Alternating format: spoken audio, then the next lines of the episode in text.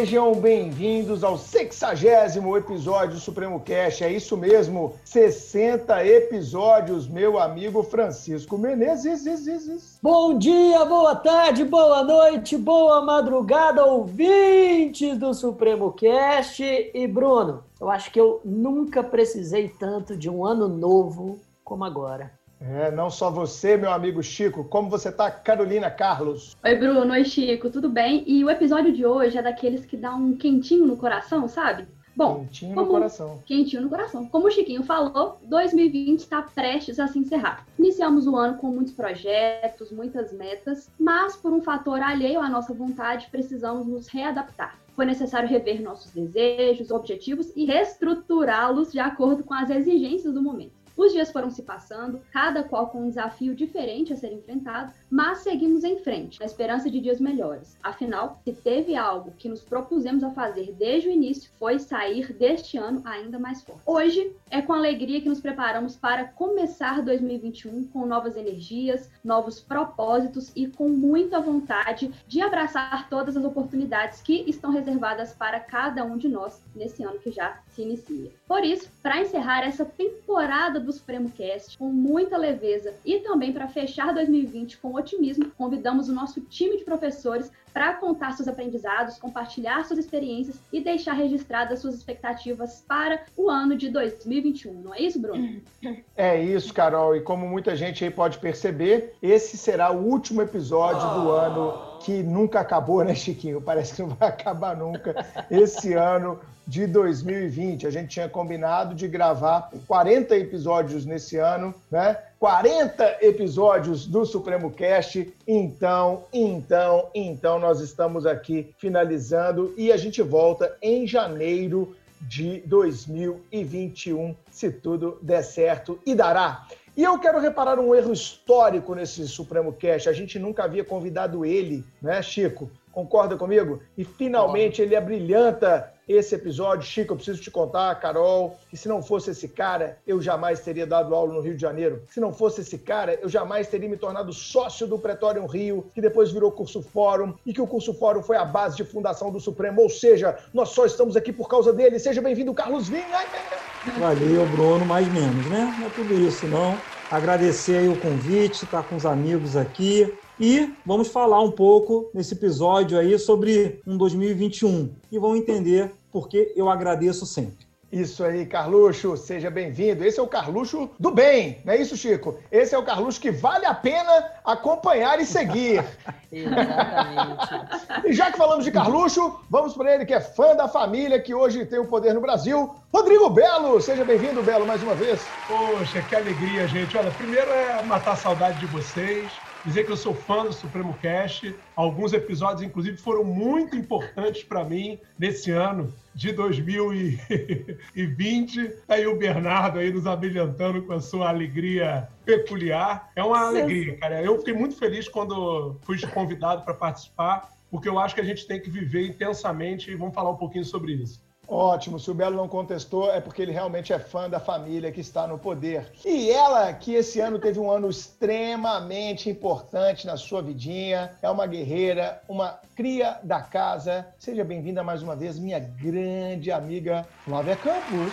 Obrigada, Bruno. Obrigada, Carol, Chiquinho, pelo convite de mais uma vez estar aqui. Já tô chegando, já tô fechando a geladeira com o pé, né? Aqui no, no Supremo Cast, de tanto Verdade. que eu tô ouvindo. Agora eu vou falar que eu tô, eu tô me sentindo assim, prestigiada, participar do mesmo Supremo, Supremo Cast que Carlos Vinha eu até coloquei uma roupa mais arrumadinha, viu, gente? Vocês tinham que ter me é. avisado antes para eu dar uma arrumada melhor, viu? Porque que privilégio. Rodrigo Belo, Caio, obviamente, né, que são extremamente importantes para mim. Bernardo, que tá aí mostrando um monte de plaquinha para quem tá assistindo no YouTube. Fred, obrigada pela companhia de todos vocês. Realmente foi um ano foi um ano, é, para mim, né, que foi completamente diferente, né, do, de todo mundo aqui. Aliás, Chiquinho também, né, tá, tá aí mais ou menos no, no, no, mesmo, na mesma realidade que a minha, mas que também, ao mesmo tempo, foi muito bom e, obviamente, melhorando a minha vida, também foi um dos mais difíceis, né? Então, tá aí essa, essa contradição desse ano para mim e acredito para todo mundo que está aqui, para todo mundo que está ouvindo a gente.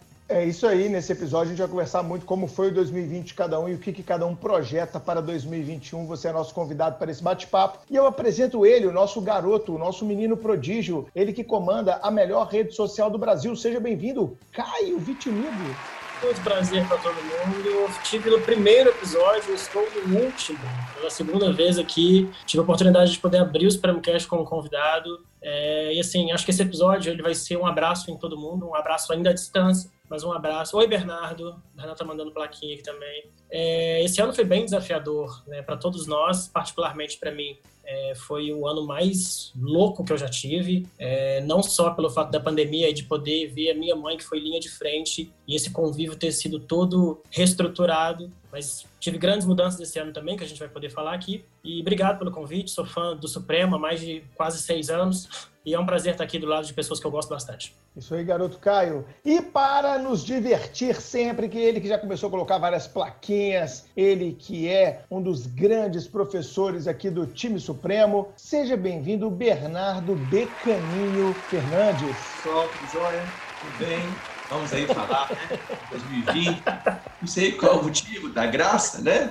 É, mas estamos aí, Bruno, à disposição. Francisco está aí minha língua está aqui já né, preparada, mas com a distância será impossível hoje, Francisco. Felizmente, um exatamente. A, até hoje, primeiramente, que até hoje me perguntam se aquelas lambidas do episódio 6 do Supremo Cast foram reais. Foram todas as três do episódio. E ainda bem, estamos aqui em um distanciamento social seguro para gravar esse cast entre nós dois. Eu gostei da ideia das suas plaquinhas, quem está aí vendo pelo YouTube. Acho que é uma coisa que a gente podia adotar, dar uma certa reverência aí, ó. Tá vendo? Chico, não, posso te linguar. Excelente. O distanciamento social impede, Bernardo, que você Por me lingue. sanitárias, e você para... não pode linguar o Chico. E para finalizar os integrantes dessa grande mesa, a maior mesa que a gente já organizou aqui no Supremo Cast, a gente vai ter que ter muita organização para que um não atropele a fala do outro. Hoje, ele, que assim como a Flavinha, é aquele que mais compareceu aqui no Supremo Cast. Seja bem-vindo, meu CEO, meu grande amigo, meu sócio, Frederico Neder. Bom dia, boa tarde, boa noite, boa madrugada, ouvinte do Supremo Cast. Hoje eu consegui muito fazer criativo, né, Muito criativo sua entrada. Sempre, Achei bem legal. Nunca tinha visto antes. Fred, você é gata assim gata, mesmo ou assim treina em casa? Treino em casa. Bernardo não tem jeito. Galera, é um prazer estar aqui para falar com todos vocês. Eu cheguei copiando a, a fala do Chiquinho, porque daqui a pouco vai ter a piada, né? Eu tô aqui por cota, é a terceira participação, porque tem que prestar conta e tal. Enfim, como hoje vocês chamaram o presidente do Supremo, eu acho que eu posso ficar mais sossegado. Vou entender minha participação como prazerosa e é sempre um prazer estar aqui dividindo com vocês, principalmente com essa galera toda muito querida. Olá para todos, vamos lá. Como diria um, um amigo nosso otimista, você sobreviveu a 100% dos seus piores dias. Então, que venha 2021. É isso, Fred. Você está aqui porque a gente quer novos investimentos para 2021. No final do episódio, a gente conversa, eu, Chico e Carol, com você sobre os novos orçamentos dos Prêmio para o ano que vem. Né? Não existe almoço grátis, amigo. Você está vindo muito aqui e isso tem uma justificativa, isso tem uma razão de ser, depois a conta chega.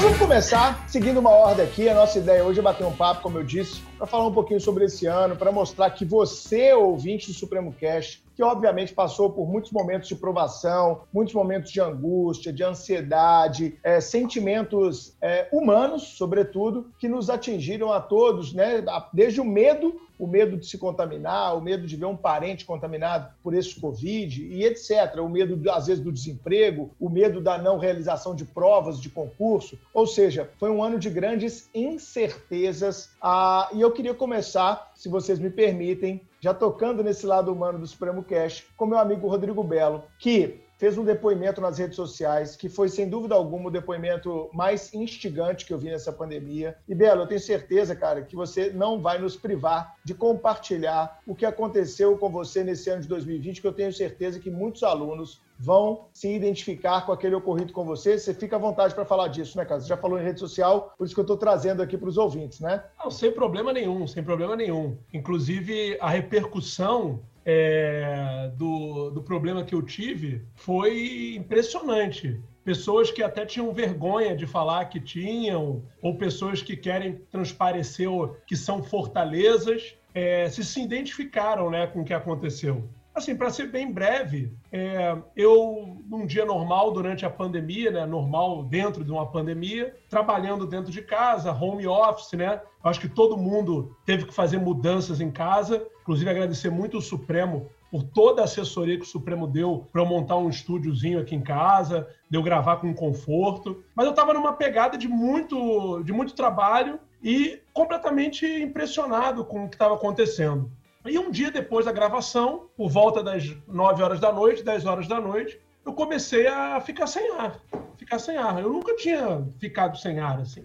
Eu sempre nadei, eu sempre tive uma vida, não vou dizer uma vida de atleta, mas eu tive sempre uma vida regrada, né? Bebo socialmente, faço esporte não todo dia, mas nunca tive nenhum problema de saúde, pra você ter uma ideia, né? Faço meus hemogramas todo ano, mas aí, resumo da ópera, eu comecei a ficar sem ar e comecei a entrar num pouco de desespero, suando muito, e aí resolvi ir na emergência, pertinho aqui de casa, né? E aí eu cheguei no, no, na emergência com uma pressão 17, né? 17 por, por 12, 17 por 12, 11, exatamente. Eu sei, eu sei que o pico foi 17. E aí fiz o eletro lá na hora, tomei um calmante, fiz os exames, e na verdade a médica virou para mim e falou: olha, você não teve nada, o que você teve foi realmente um pico de pressão, procura o teu cardiologista. Aí eu, que cardiologista? Eu, não, eu não, nunca tinha ido num cardiologista, né? Pra vocês terem uma ideia. Eu estou fazendo 44 anos agora e nunca tinha ido num cardiologista. Fui no cardiologista, como acho que todo mundo tem que ir. Fiz todos os exames, Bruno. Todos os exames que você imaginou. É, teste de esforço, hemograma, é, pressão 24 horas. Fiz outro eletro e depois levei tudo para o cardio e para o clínico e eles realmente verificaram que o que eu tive foi uma crise de ansiedade. Eu realmente tive um, uma crise de ansiedade. A rotina da pandemia me deixou é, ansioso. E isso, para mim, foi um alerta, porque eu tenho que fazer a meia-culpa. Realmente, eu não estava me alimentando bem, eu deixei de fazer os esportes de forma regular, e eu estava trabalhando muito, e hoje eu acho que a gente se conseguir organizar, você tem o tempo de você fazer a sua atividade física, você tem o tempo, sim, de às vezes não fazer nada, que é legal também, um dia ficar em casa sem fazer nada.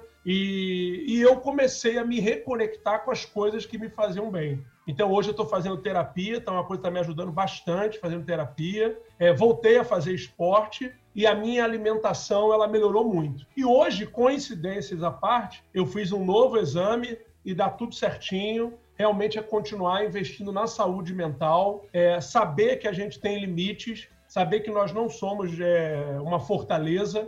E se eu puder deixar uma mensagem para a galera que está vendo e ouvindo, é pratique esportes, tenha contato com a natureza e saiba que existem coisas muito mais importantes do que dinheiro nessa vida. Perfeito, Belão. Que depoimento para a gente começar, hein? E a barba, volta? O Bernardo pergunta aqui nos seus cartazes. Ah, Você então, ficou melhor sem barba, que... cara. É, eu vou ficar sem barba. Tô, eu, eu, eu, gostei dessa minha nova fase. Eu emagreci, para você ter uma ideia, quando eu tive o pico de, de pressão, eu estava pesando 89 quilos, eu nunca tinha pesado 89 quilos, estou pesando hoje 82 quilos. Então, Caraca, acho que está simbolizando essa minha nova fase, é, mais preocupado comigo do que ficar nessa vida louca que eu tava, entendeu? Então acho que não vai voltar minha barba, não. Show de bola. Carlinhos, eu sei que você é um chefe de família, tem aí a Claudinha como esposa, o Pedro e o Ricardo. Conta pra gente, cara, como é que foi um pouco essa experiência de ficar trancado em casa nesse ano com dois adolescentes. Porque realmente você segurar dois adolescentes, dois meninos, no, no auge da energia, né? Eu imagino que não deva ter sido fácil. Se você puder contar um pouquinho para a gente como é que foi essa experiência sua aí e o que, que, você, o que, que você leva disso, né? O Belo já deu um recado muito legal, o que, que ele leva disso. Tenho certeza que há muito tempo, né, Carlinhos, você não convivia tanto com a sua família como você conviveu agora, né, cara? Então, Bruno, você já tocou no ponto fundamental, né? A convivência. Na linha do que o, do que o Belo falou, a gente começou a, talvez, não é ressignificar, mas relembrar coisas que deveriam ser triviais. A principal que você colocou é o convívio com a família. Você esqueceu da Bela, né? Que é meu cachorrinho aqui também. Então, administrar esse povo e esse povo me administrar em casa tem, né? É, é, é, é uma via de mão dupla aí. Foi um negócio novo, mas assim, foi muito bom, cara. É por isso que na minha fala inicial eu falei em agradecimento. Claro que a gente vai aqui, no decorrer aqui do bate-papo, é, a gente sabe que foi um ano difícil em vários aspectos, enfim, é, triste para algumas pessoas em função, enfim, de perdas, de situações bem, bem é, limítrofes aí que, que, as pessoas viveram. Mas, cara, eu, eu, eu tento buscar em toda situação duas coisas. Um, qual é a resolução? Qual, qual é o fator decisivo para você melhorar? E extrair algo positivo disso. Então, você já falou, um, um ponto positivo assim demais foi estar tá mais próximo dos meninos. Enfim, eu até gravei lá uma vez. Eu sou um, uma pessoa que. Eu sou católico, vocês sabem. É, vou, é, vou, vou à igreja, gosto, enfim, de. de, de é, eu tenho um grupo de, de oração, tal, também de, de ações sociais. E no dia da, do, do, da Semana Santa, o Lava Pés, eu até gravei um vídeo falando sobre isso, né? As lições, tudo.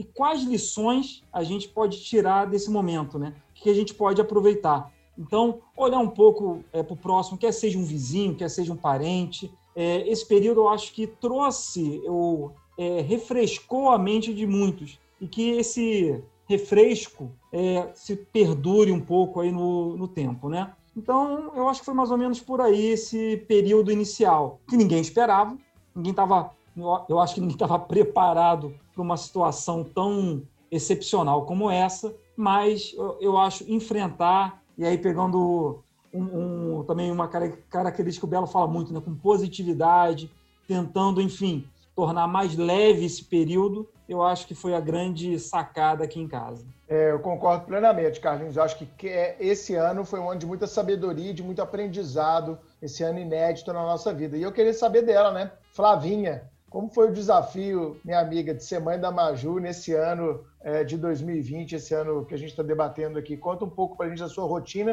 Eu tenho certeza que tem muito ouvinte aí com filho pequeno que vai se identificar com essa sua jornada. Realmente foi um ano é, diferente do que eu imaginava, né? Eu, eu lembro que no Réveillon, né, eu tava imaginando que 2020 ia ser assim, aquele ano, né? Já, já eu acho que eu tenho, tinha tanto tempo, né, que eu não ficava em casa, então que eu imaginava ficar em casa, passear com a minha filha, que né, tava ali planejada para nascer com mês de fevereiro. Maria Júlia nasceu dia 8 de fevereiro, é, logo depois, né, que ela fez um mês, começa, na verdade, né, a gente já começou, né, ouvir notícias, enfim, quando ela estava na, na época que ela estava nascendo, mas logo depois a gente é, tem tudo fechado, enfim, aqui no Brasil. E eu lembro, Bruno, que eu lembro, eu tenho muita essa imagem assim na minha cabeça. Eu não, não vou me lembrar obviamente quando, mas eu lembro que teve uma vez que eu estava amamentando Maria Júlia. A gente não nem estava assim, né, numa situação tão difícil aqui no Brasil ainda. E a gente, né, no, no, quando a gente tem filho, né, aqueles hormônios à flor da pele. E aí eu estava assistindo o jornal e deu uma notícia, né, e passando notícias da do Covid-19 deu uma notícia de que 300 pessoas tinham morrido na Itália. E eu tenho vontade de chorar até hoje, porque eu chorei tanto. E depois a gente não imaginava como que ia ser aqui, né? E eu, naquilo, para mim, assim, era uma coisa assim, surreal 300 pessoas no dia. E eu chorei muito, muito, muito nesse dia. De angústia, né? E é uma angústia que a gente vive até hoje, eu acho. Né? Tem dias melhores, dias piores, acho que todo mundo tá assim. Mas foi um ano bem complicado. Foi melhorando a minha vida, óbvio, né? Maria Júlia tá aí com 10 meses, ela tá querendo andar já. Então, assim, imagina a quantidade de coisas que aconteceu no meu ano. Uhum. Mas foi um ano muito difícil, assim. É, eu sofro muito, né, pensando no outro, às vezes, sabe? Então, mesmo que, graças a Deus, eu não passe por, não tenha passado por perda nenhuma, tô passando agora, minha família tá passando agora por uma pessoa que tá, tá com dificuldade, tá internada, enfim, mas não, não passei até hoje, né? Não, não tive nenhuma perda por causa da, da pandemia, mas foi um ano difícil Foi lindo, mas foi difícil. É, Flavinha, belíssimo depoimento, eu posso imaginar. Eu, por exemplo, né, não conhecia a Maria Júlia até hoje, por quê? Por causa da pandemia. Só para dar um exemplo, eu imagino o quanto que você teve privação de convivência da Maria Júlia com seus pais, poderiam ser avós muito mais presentes, com seus tios, com a sua avó, porque eu sei o quanto a sua família é, é unida, né? O quanto sua família é uma família presente. Eu imagino que realmente, como você falou, isso deve ter sido um grande dilema, um grande drama mas que nós estamos superando, pode acreditar. E nessa linha de maternidade, eu passo para o Chico. Chico, hum. Miguelzinho está na área. Como foi esse ano para você, amigão? Cara, é, também foi muito difícil. Eu, eu acho que eu compartilho com a, com a Flavinha justamente esse momento inicial do primeiro ano de ver um, um filho crescer. E é realmente, é, assim, muito mágico. A Flavinha falou, não, mas tá, tá querendo andar, o Miguelzinho também. Ele tá dando os primeiros passos agora, falando as primeiras palavrinhas. E é, enfim, é um, é um, momento de, muita, de muito descobrimento, a gente fica muito abobado, mas ao mesmo tempo isso traz também questionamento com relação ao estado do mundo e, a, e a, enfim, ao contexto no qual você está criando o seu filho. Né? Eu acho que parte do, do, do depoimento com relação à minha forma de encarar o ano eu já dei aqui no, no segundo episódio da Simone de, uh, da Simone de Molinari, do qual a gente trouxe ela para cá. E eu falei, né, naquele episódio, e assim como o Belo teve essa experiência, eu também tive de receber assim, muito feedback positivo, de muita gente que, que se aproximou de mim nas redes sociais, com, com, com depoimentos de que também sofre o mesmo que eu. Eu tenho TAG, que é transtorno de ansiedade generalizada já diagnosticada já há muitos anos é, e, e, isso isso me traz muito sofrimento também episódios de depressão além de uma de uma fobia social que às vezes é controlável às vezes não.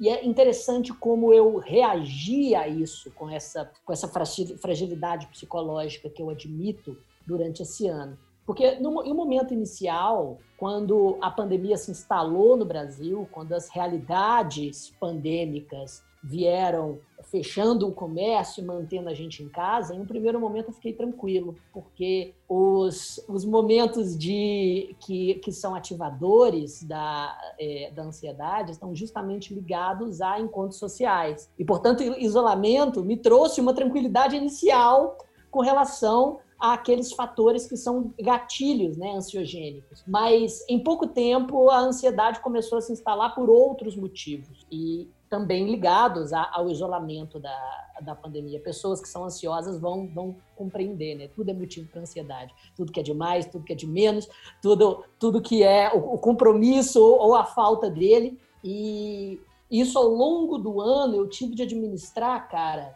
abrindo mão de parte dos meus, dos, dos meus objetivos para o ano. Eu, eu me tornei mestre esse ano, já, já queria emendar no, no doutorado, mas coloquei um pouco o freio nisso e, e, resolvi, sabe, viver um ano no qual eu, eu buscasse não me punir pelas privações necessárias para manter uma certa sanidade mental. Eu acho que essa é a primeira Uau. lição que eu tento, que eu, que eu vou tentar transmitir agora. Eu acho e... que isso, Chico, é fundamental, cara, o que você está falando, exatamente porque tem muito aluno nosso que deu um passo atrás nos, atrás nos estudos. Isso foi Sim. perceptível. E o que você está falando, eu acho que toca demais nesse ponto, sabe?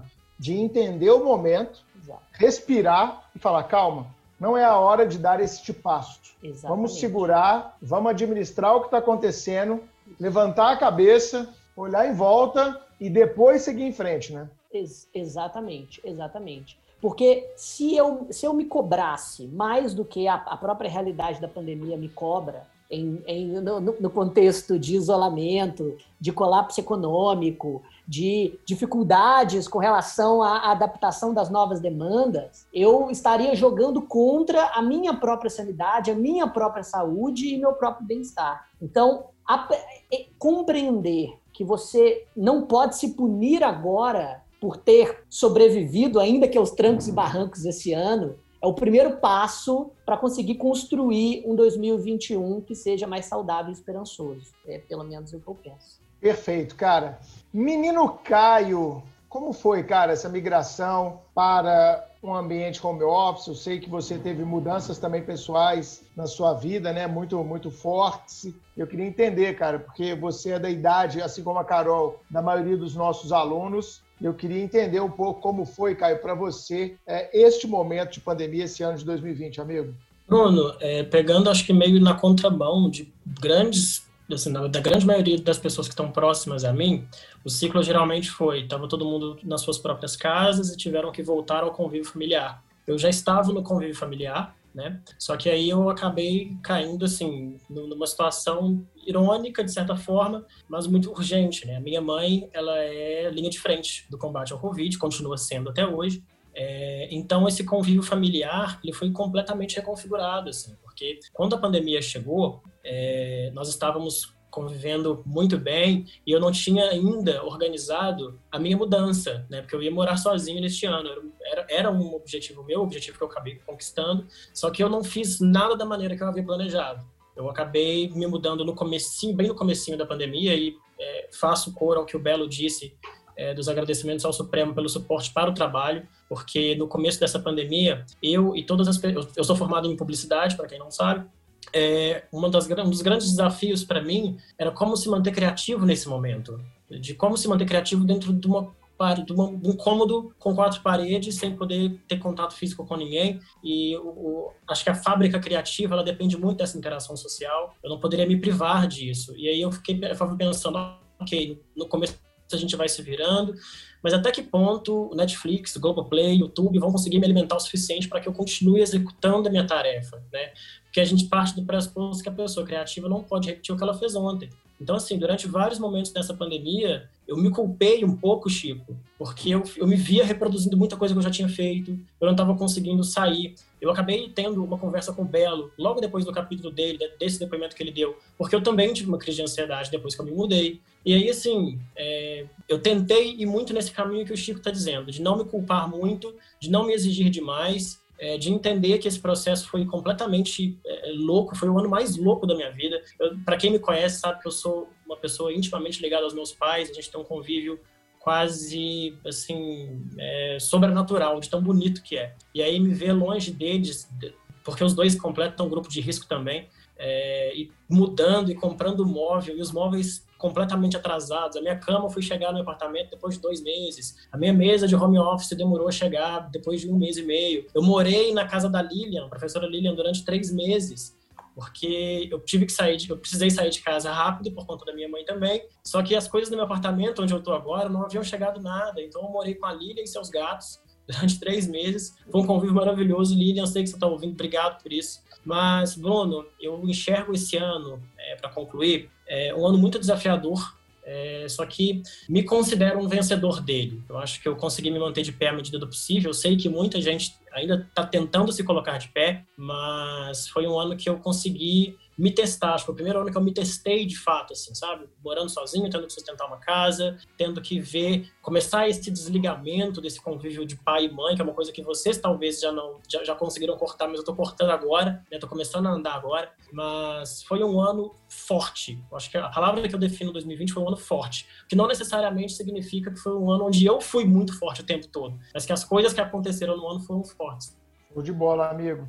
Bernardão, e você? Eu acho que você teve um desafio um pouco parecido com o meu, né, Bernardo? Que é essa movimentação de aula presencial o tempo inteiro, viagem o tempo inteiro para dar aula, e de repente, cara, é, você professor de faculdade pública, é, e o nosso, cadê nosso presencial, né, Bernardo? Porque presencial energiza tanto o professor, eu estava falando isso hoje mais cedo com o Carlinhos, com o Fred, a Flavinha e o Belo também devem ter sentido uma falta absurda do presencial, porque você dá um ano inteiro de aula online sem ninguém te olhando, sem ninguém dando um sorriso, né, Bernardo? A sua aula que é sempre com tanta energia, você se doa tanto. Como é que foi para você esse ano, meu amigão? O Bruno, rapidinho, o Bernardo. Diga. Só registrar aqui, porque eu acho que é o sentimento de todo mundo, e eu vou fazer esse agradecimento na mãe do Caio. Os profissionais de saúde nesse, nessa pandemia foram fundamentais, não só o médico, mas o enfermeiro, a pessoa que, que cuida do hospital, os psicólogos, assistentes. Então, a gente acha que todo mundo tem que render homenagem a esses profissionais de saúde aí. Caio, um beijo na sua mãe guerreira.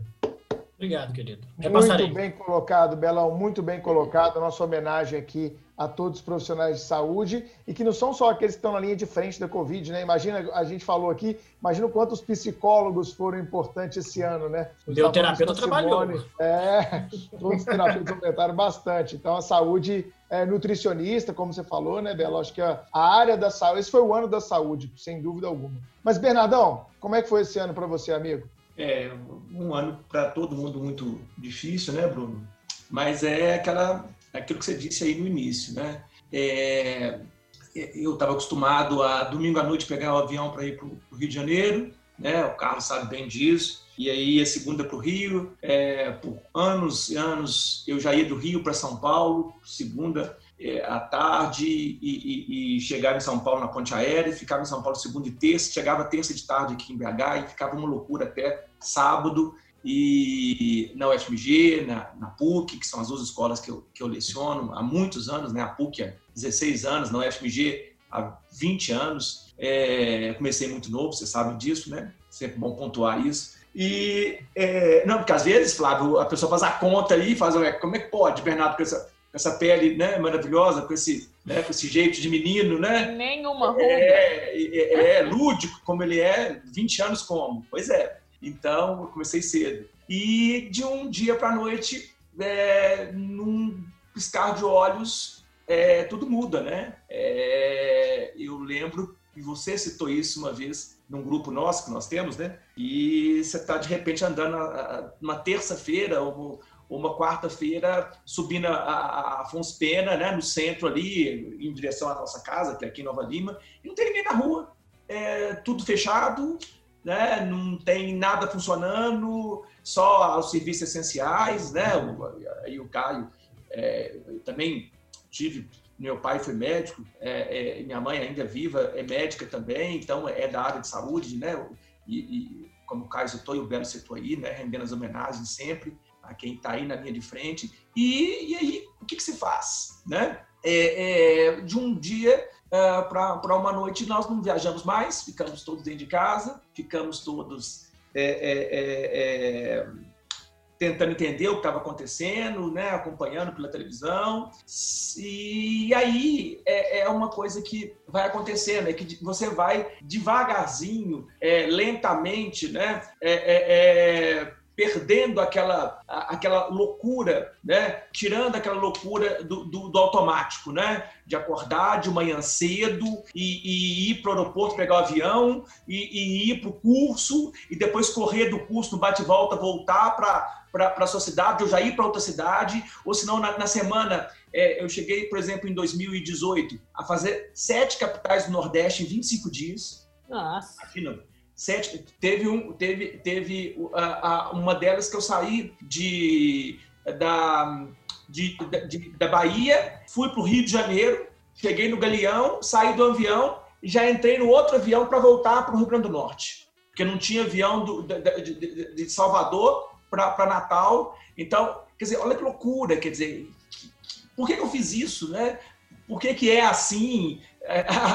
Aí você tem o lado da loucura da, da, da malha e, e né, da estrutura da nossa, aviação e eu me, me, me, me permitindo, né, a, a, fazendo isso, é nem automático. E de repente não tem três ou quatro capitais numa semana ou duas, é, ficar dentro de casa, é, as aulas online na, na, na Católica, na, na, PUC, foi todo, tudo online o tempo inteiro. Na UFMG demorou três, três meses para voltar. E aí, de, primeiro voltou as aulas do mestrado, do doutorado, que eu sempre gosto muito de lecionar, né? tem uma reflexão crítica interessante, sempre. Aí depois veio as aulas da graduação. E a, é, a principal lição aí, pra, só para início, né? é a lição de que, de repente, você pega, é, você começa devagar a sair desse automático que era normal, né? que era um dia a dia frenético, e aí você começa a questionar é, o porquê disso tudo, né? por que, que eu fazia isso dessa forma. O Carlos falou de, de questões que envolvem a família, né? a, a, a questões que envolvem valores comunitários, é, questões que envolvem é, um dia a dia que nós não estávamos acostumados. O Bruno, eu, fui na casa dele há um tempo atrás e, e, e já depois dessa, dessa onda toda, né, é, com todos os cuidados, mas é, e aí, eu olhando, e ele falando comigo, o Bruno falou comigo, é, mas aqui eu posso aqui sentar aqui, cuidar da minha horta, olhar, não vou ter que sair daqui, não, não vai ter como sair, eu vou ficar aqui. E aí, é, você começa a, a, a, pensar e a descobrir determinados tipos de, de, de, valores que você não tinha, né? E então, é, é, esse é o problema, né? São dois grandes problemas que, para introduzir, eu queria colocar, que, que uma reflexão sobre uma pandemia como essa, um ano como esse, totalmente atípico. Desde a década de 20 da, da, da, gripe espanhola, nós não tínhamos isso no mundo. Nós tivemos duas guerras mundiais, tivemos outras é, é, é situações de crise, né, Guerra Fria, entre outras, mas é, é, é, é uma pandemia mundial, é, na nossa época, é sem precedentes. São dois pontos importantes, né, que são, na minha opinião, é, Francisco, que gosta muito da reflexão filosófica, né? É, que são o risco e o conceito de crise. Né? Em, em sociedades que nós chamamos de, de, de, de, líquidas, diluídas, fluidas, né? o Baldwin morreu recentemente, é, tão bem trabalhava isso, né? É, há, há, duas questões centrais, que são a questão do risco, que é uma das características da modernidade, é uma das características básicas, e da crise. Como é que nós enfrentamos crises? Né? Não sei se vocês já pararam para pensar nisso, mas é, nós ah, sempre estivemos em crise. Nós já nascemos né? A, a, a, Maju já começa a ter suas crises, né? com a descoberta do eu, né? do meu, do nós, né? Uh, usando aqui uma, uma, uma, perspectiva aqui filosófica, é, quem nunca esteve em crise ou não está constantemente em crise? O problema é o grau de crise. Nós uh, conseguimos uh, enfrentar e ter para sobreviver. A mesma coisa é o risco, né? É, nós vivemos uma sociedade que é a sociedade moderna, que é constantemente uma sociedade de risco. O problema é qual é o grau de risco suportável para que nós possamos viver nessa, nessa sociedade, né? É, é, é então, é isso. E, e, Perfeito. Uh, e eu acho que e eu acho que e eu acho, Bernardo, que houve muito pouco debate a respeito dessa, dessa questão do risco, né? Quando a gente fala de um isolamento absoluto, eu acho que houve é, será que houve, não acho que será que houve um cálculo correto do risco ou a politização excessiva acabou com que nós não calculássemos direito esse risco? Eu acho essas suas reflexões interessantíssimas. E eu queria passar a palavra para o Fred, porque o Fred, né, ele conduziu como poucos, Carlinhos há de concordar comigo, é, e todos que aqui estão, é, conduziu de maneira absolutamente brilhante. Para aqueles ouvintes que não sabem, o Fred ele esteve todos os dias da pandemia presencialmente no Supremo.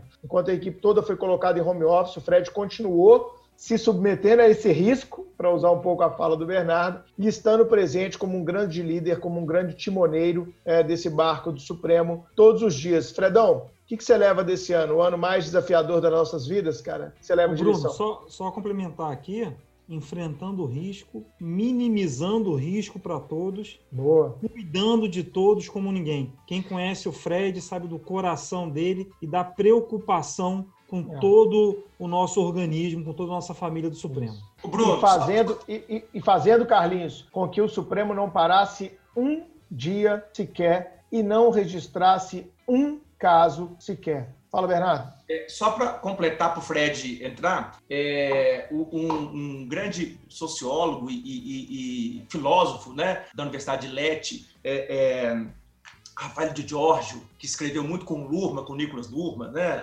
um grande sociólogo de direito, ele tem uma passagem interessante sobre a, uma das diferenças da sociedade pré-moderna, né, que é uma sociedade que tem uma estrutura mais estática, né, a, a, a, com uma religião só naquela comunidade, com um modo de vida só, com uma estrutura só, em detrimento de outras comunidades que vão ter só isso também, que não lidam com o risco. A, sociedade pré-moderna, ela é a sociedade, o George vai dizer, da eliminação do risco. Né? Ela procura eliminar o risco o tempo inteiro, dentro daquela perspectiva comunitária, daquela, daquele, daqueles grupos que estão inseridos naquelas comunidades. Né? E, e, ele fala uma coisa, Fred, que é interessante. Uma das grandes diferenças da sociedade pré-moderna para moderna é a questão do risco. E ele dá um exemplo, que é o exemplo de uma nave espacial. Por que, que se nós dessemos para um pré-moderno, toda a estrutura e tecnologia de uma nave espacial, por que, que jamais eles conseguiriam ir para o espaço com essa nave espacial? É, e voltar. A, a, a, resposta é muito simples. É porque a, o combustível da nave espacial vaza. A câmara de combustível ela é feita para vazar combustível. O, o pré-moderno jamais iria conseguir é, é, subir com essa nave e ir para o espaço com ela, porque ele jamais iria conceber uma câmara de combustível com combustível vazasse. É, é, é, é então, essa nave não ia sair do lugar. A, a, a grande, uma das grandes sacadas da modernidade né, é a, a, a, do risco. Ou seja, o combustível vai vazar. O combustível tem que vazar. Agora, qual é o grau de vazamento suportável dessa câmara de combustível para que essa nave saia daqui, vá ao espaço e volte com a sua missão? Ou Perfeito. seja, o risco é inerente à sociedade moderna, né? assim como a crise. É, agora, qual é o grau de risco suportável para que nós possamos viver em sociedade? Em é, determinados momentos, a gente entra em determinados tipos de colapso, como na pandemia, né? E que, e que metáfora maravilhosa para a jornada do concurseiro, né? É, estudar é se arriscar, meu amigo. Você quer controlar, tem aquele concurseiro que quer controlar todas as variáveis, meu amigo, desculpa, elas não são Sim. controláveis. Você não vai controlar o que a banca vai cobrar, você não vai co controlar padrão de correção, você não vai controlar adiamento de prova, você não vai controlar é, coisas da sua vida, uma doença, né, uma pandemia e etc. Excelente metáfora. Todo o programa você não vai conseguir ter acesso a todo Perfeito. o programa, saber todo o programa, das matérias todas. Excelente né? metáfora. É, Rafael de Giorgio é, é, é, o autor dessa. Anotado. É, eu já ia pedir, por favor, o nome aí também, que eu quero ler. Eu adoro. O Bernardo tem me indicado alguns livros de filosofia, eu adoro, e eu vou pegar o gancho da, do que ele falou para poder compartilhar um pouquinho da experiência do lado de cá. É, eu acho que a gente poderia resumir muito nesse ano aqui, um pouco nessas duas palavras, de risco e responsabilidade. Eu acho que durante todo esse período, para mim, foi um balanço entre essas duas. Primeiro, porque a gente, igual o Bernardo falou muito bem, a gente tem que saber limitar os riscos que a gente está disposto a correr, os riscos que a gente está disposto a colocar, todos né, juntos nesse barco, e principalmente, eu acho que Bruno e Carlinhos sabem bastante disso, eu tenho um senso de autorresponsabilidade gigante. Eu tenho muita responsabilidade com tudo que eu faço, com tudo aquilo que me toca. Então, foi um período muito difícil. É, no começo, quando tudo começou, para a gente foi um grande desafio, porque da mesma forma como a gente tinha que ter esse, é, é, essa preservação da saúde, poderia ser muito mais fácil mandar todo mundo para casa, fechar as gravações ou fazer qualquer coisa desse tipo. Uh, a gente teve que tomar uma decisão que foi fazer as coisas paulatinamente dentro daquilo que a gente aceitava um risco é, é, é, calculado, porque a gente tem uma responsabilidade muito grande com quase aí 10 mil alunos que contrataram o Supremo, que confiaram na nossa prestação de serviço e que, inclusive, confiavam no Supremo e na entrega das aulas para poder sobreviver dentro de casa durante todo esse período. E esse, acho que foi um dos maiores é, é, elogios e agradecimentos que a gente teve de muitos alunos, o fato da gente, mesmo durante uma pandemia, continuar honrando com todas as entregas que a gente teve. Então, no começo da pandemia, uh, a gente, eu acho que para quem lida com risco diariamente, como é o nosso caso aqui, é muito difícil lidar com o incerto, né? Quando a gente sabe qual é o tamanho do buraco que a gente pode cair, é muito mais fácil administrar o risco. Mas no começo da pandemia a gente não sabia o que era isso. É muito fácil olhar para trás hoje e saber, mas no começo a gente não sabia. Então, o primeiro passo aqui foi é, reduzir o máximo número de pessoas aqui dentro do Supremo. Então, a gente colocou quase 85% do time para poder trabalhar de casa. Então, já agradeço aí, Carol e o Caio, né, todo o time em nome de vocês, que foram para casa trabalhar, tiveram de se readaptar, se reorganizar dentro de casa. É um baita desafio. Ah, vou ficar em casa. Não é. Igual o Caio falou, é morar com pai e mãe. Tem funcionário nosso que tem filho, dois filhos, três filhos, ir para dentro de casa trabalhar, muitas vezes é. Muitas pessoas pediram, né? Deixa eu ficar trabalhando no Supremo. Então a primeira coisa que a gente fez foi isso, foi controlar o, o, risco da equipe. Uh, aí também a gente teve de escolher uma equipe que precisava vir, e aí eu vou agradecer em nome do, Thiago toda a equipe que continuou vindo presencialmente aqui. A gente fez uma série de mudanças, por exemplo, no Rio, no auge da pandemia do Rio, que foi muito mais sério, aparentemente, do que em BH, a equipe estava vindo trabalhar de carro, a gente teve de é, aumentar o custo, a gente teve de reduzir o horário de jornada, o Supremo, que ficava aberto até 10 e 11 horas, começou a ficar aberto até 9 e meia, 10 horas, para que a equipe tivesse transporte público para poder ir. Então, quem é aluno nosso das aulas ao vivo da noite viu essa mudança de horário, uh, as turmas aí. Então, para a gente poder ir calculando esse risco, e durante todas essas transformações, todas essas incertezas, todo o mundo virando de cabeça para baixo, a gente ainda teve de criar um sistema que os professores pudessem de gravar de casa, caso realmente fosse necessário. Então, É, a Flavinha chegou a gravar de casa, o Belo chegou a gravar de casa. Acho que o Bernardo e o Chiquinho continuaram vindo aqui, né? O Belo por estar no Rio de Janeiro, a Flavinha por ter sido mãe da Maju e naqueles primeiros meses, por segurança, não podia também sair de casa de jeito nenhum. Então, agradeço aos quatro aí também. O Bruno também, pô, esqueci do Bruno. agradecer o Bruno em nome de, né, no nome de vocês cinco, agradecer todos os professores que foram simplesmente fenomenais com o time supremo, com os alunos, com compromisso, um senso de profissionalismo que eu não tenho palavras para agradecer o compromisso de todos de continuarem gravando, continuarem gerando esse conteúdo. Então, no, no nome Bom. de vocês cinco, agradeço demais. E durante esse período todo, a gente criou um sistema de gravação em casa, caso fosse necessário, ou seja, foi muita decisão. É, agradeço as palavras do Carlinhos e do Bruno, mas por mais que vocês tenham me dado o poder, né, a tinta na caneta para tomar essas decisões, vocês sabem o quanto que a gente compartilhou e dividiu ideias e dividiu decisões aí para que a gente pudesse entregar para os alunos. A gente tem quase 10 mil alunos que a gente não podia simplesmente do dia para a noite falar, gente, os professores vão gravar no celular e vão mandar para vocês aquela gravação do celular com imagem ruim, com áudio ruim, sem conseguir interagir. A gente não podia simplesmente falar isso, a gente tem um compromisso com essas 10 mil pessoas que na época né, eram 10 mil agora. Sim. Esses editais estão aumentando um pouquinho. Então, durante isso tudo, todo esse compromisso, eu sempre pensava também no humano, né? Nós temos quase 60 funcionários, quase 80 professores que a gente também não podia comprometer. Então, quando começou essa pandemia, a gente conversou e decidiu que a gente não ia mexer com nenhum funcionário mexer no sentido de discutir, é, fazer acordo de salário, redução de jornada, ou seja, a gente assumir esse compromisso com toda a equipe, que a gente não ia demitir ninguém por causa da pandemia e que a gente não ia reduzir o salário de ninguém. Da mesma forma com os professores, a gente não atrasou, não renegociou, não adiou nenhum pagamento com os professores. Agora, todo o resto, eu sentei e muita gente me ouviu no telefone. Fiz questão de cuidar das pessoas que dedicam ao Supremo, minha preocupação era essa. Agora, a empresa que é dona do imóvel, a empresa da plataforma, a empresa do, do, do, do site, enfim, um monte de coisa a gente negociou bastante. E no meio disso tudo, é, de gerenciando todo esse risco, a responsabilidade também pessoal e familiar, né? Meu pai é médico, minha irmã é médica, meu, meus pais trabalham, minha irmã trabalha, tem um sobrinho pequeno, meu cunhado trabalha, e principalmente no começo dessa pandemia eu me colocava lá. Minha avó, né, mora com meus pais, minha avó tem 98 anos, é, meus pais beirando 70.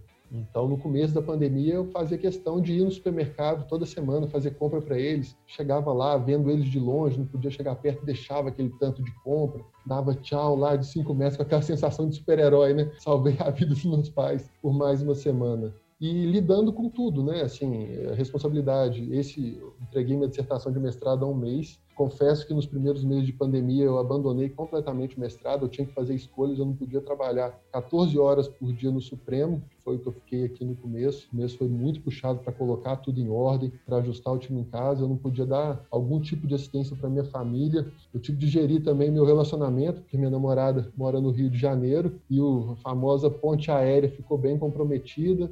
Então, algumas coisas a gente teve que fazer sacrifício. Agora, é... o Bernardo é um pouco. Para quem está só ouvindo a gente, ele está colocando uma plaquinha de um coraçãozinho com o nome do Supremo. Então, acho que disso tudo aqui, né, dessa experiência toda da pandemia, eu acho que o Bernardo resumiu muito bem. A gente tem que ter responsabilidade, a gente tem que ter autorresponsabilidade, saber aquilo que nos toca e tem que saber administrar os riscos. Né? Não é fácil, é, de toda essa pandemia, de, agora, hoje a gente está gravando, está tudo aberto, já tem cinema aberto, já está tendo tudo, então toda vez que a gente conversa com o time, a gente fala com muito orgulho, né? Do tudo que a gente passou durante essa pandemia, a nossa maior vitória foi que nenhum funcionário do Supremo se contaminou com Covid, nenhum professor do Supremo se contaminou com Covid durante essa pandemia, vindo ao Supremo, né? Para ser muito sincero, três professores, já tem notícia até agora, se contaminaram, mas absolutamente todos eles já não gravavam no Supremo há meses quando tiveram a doença. Então, a gente teve muito esse, essa vitória de, durante toda a fase crítica da pandemia, a gente conseguiu sair. Agora, compromisso pessoal é ruim, a gente tem sacrifícios, só que,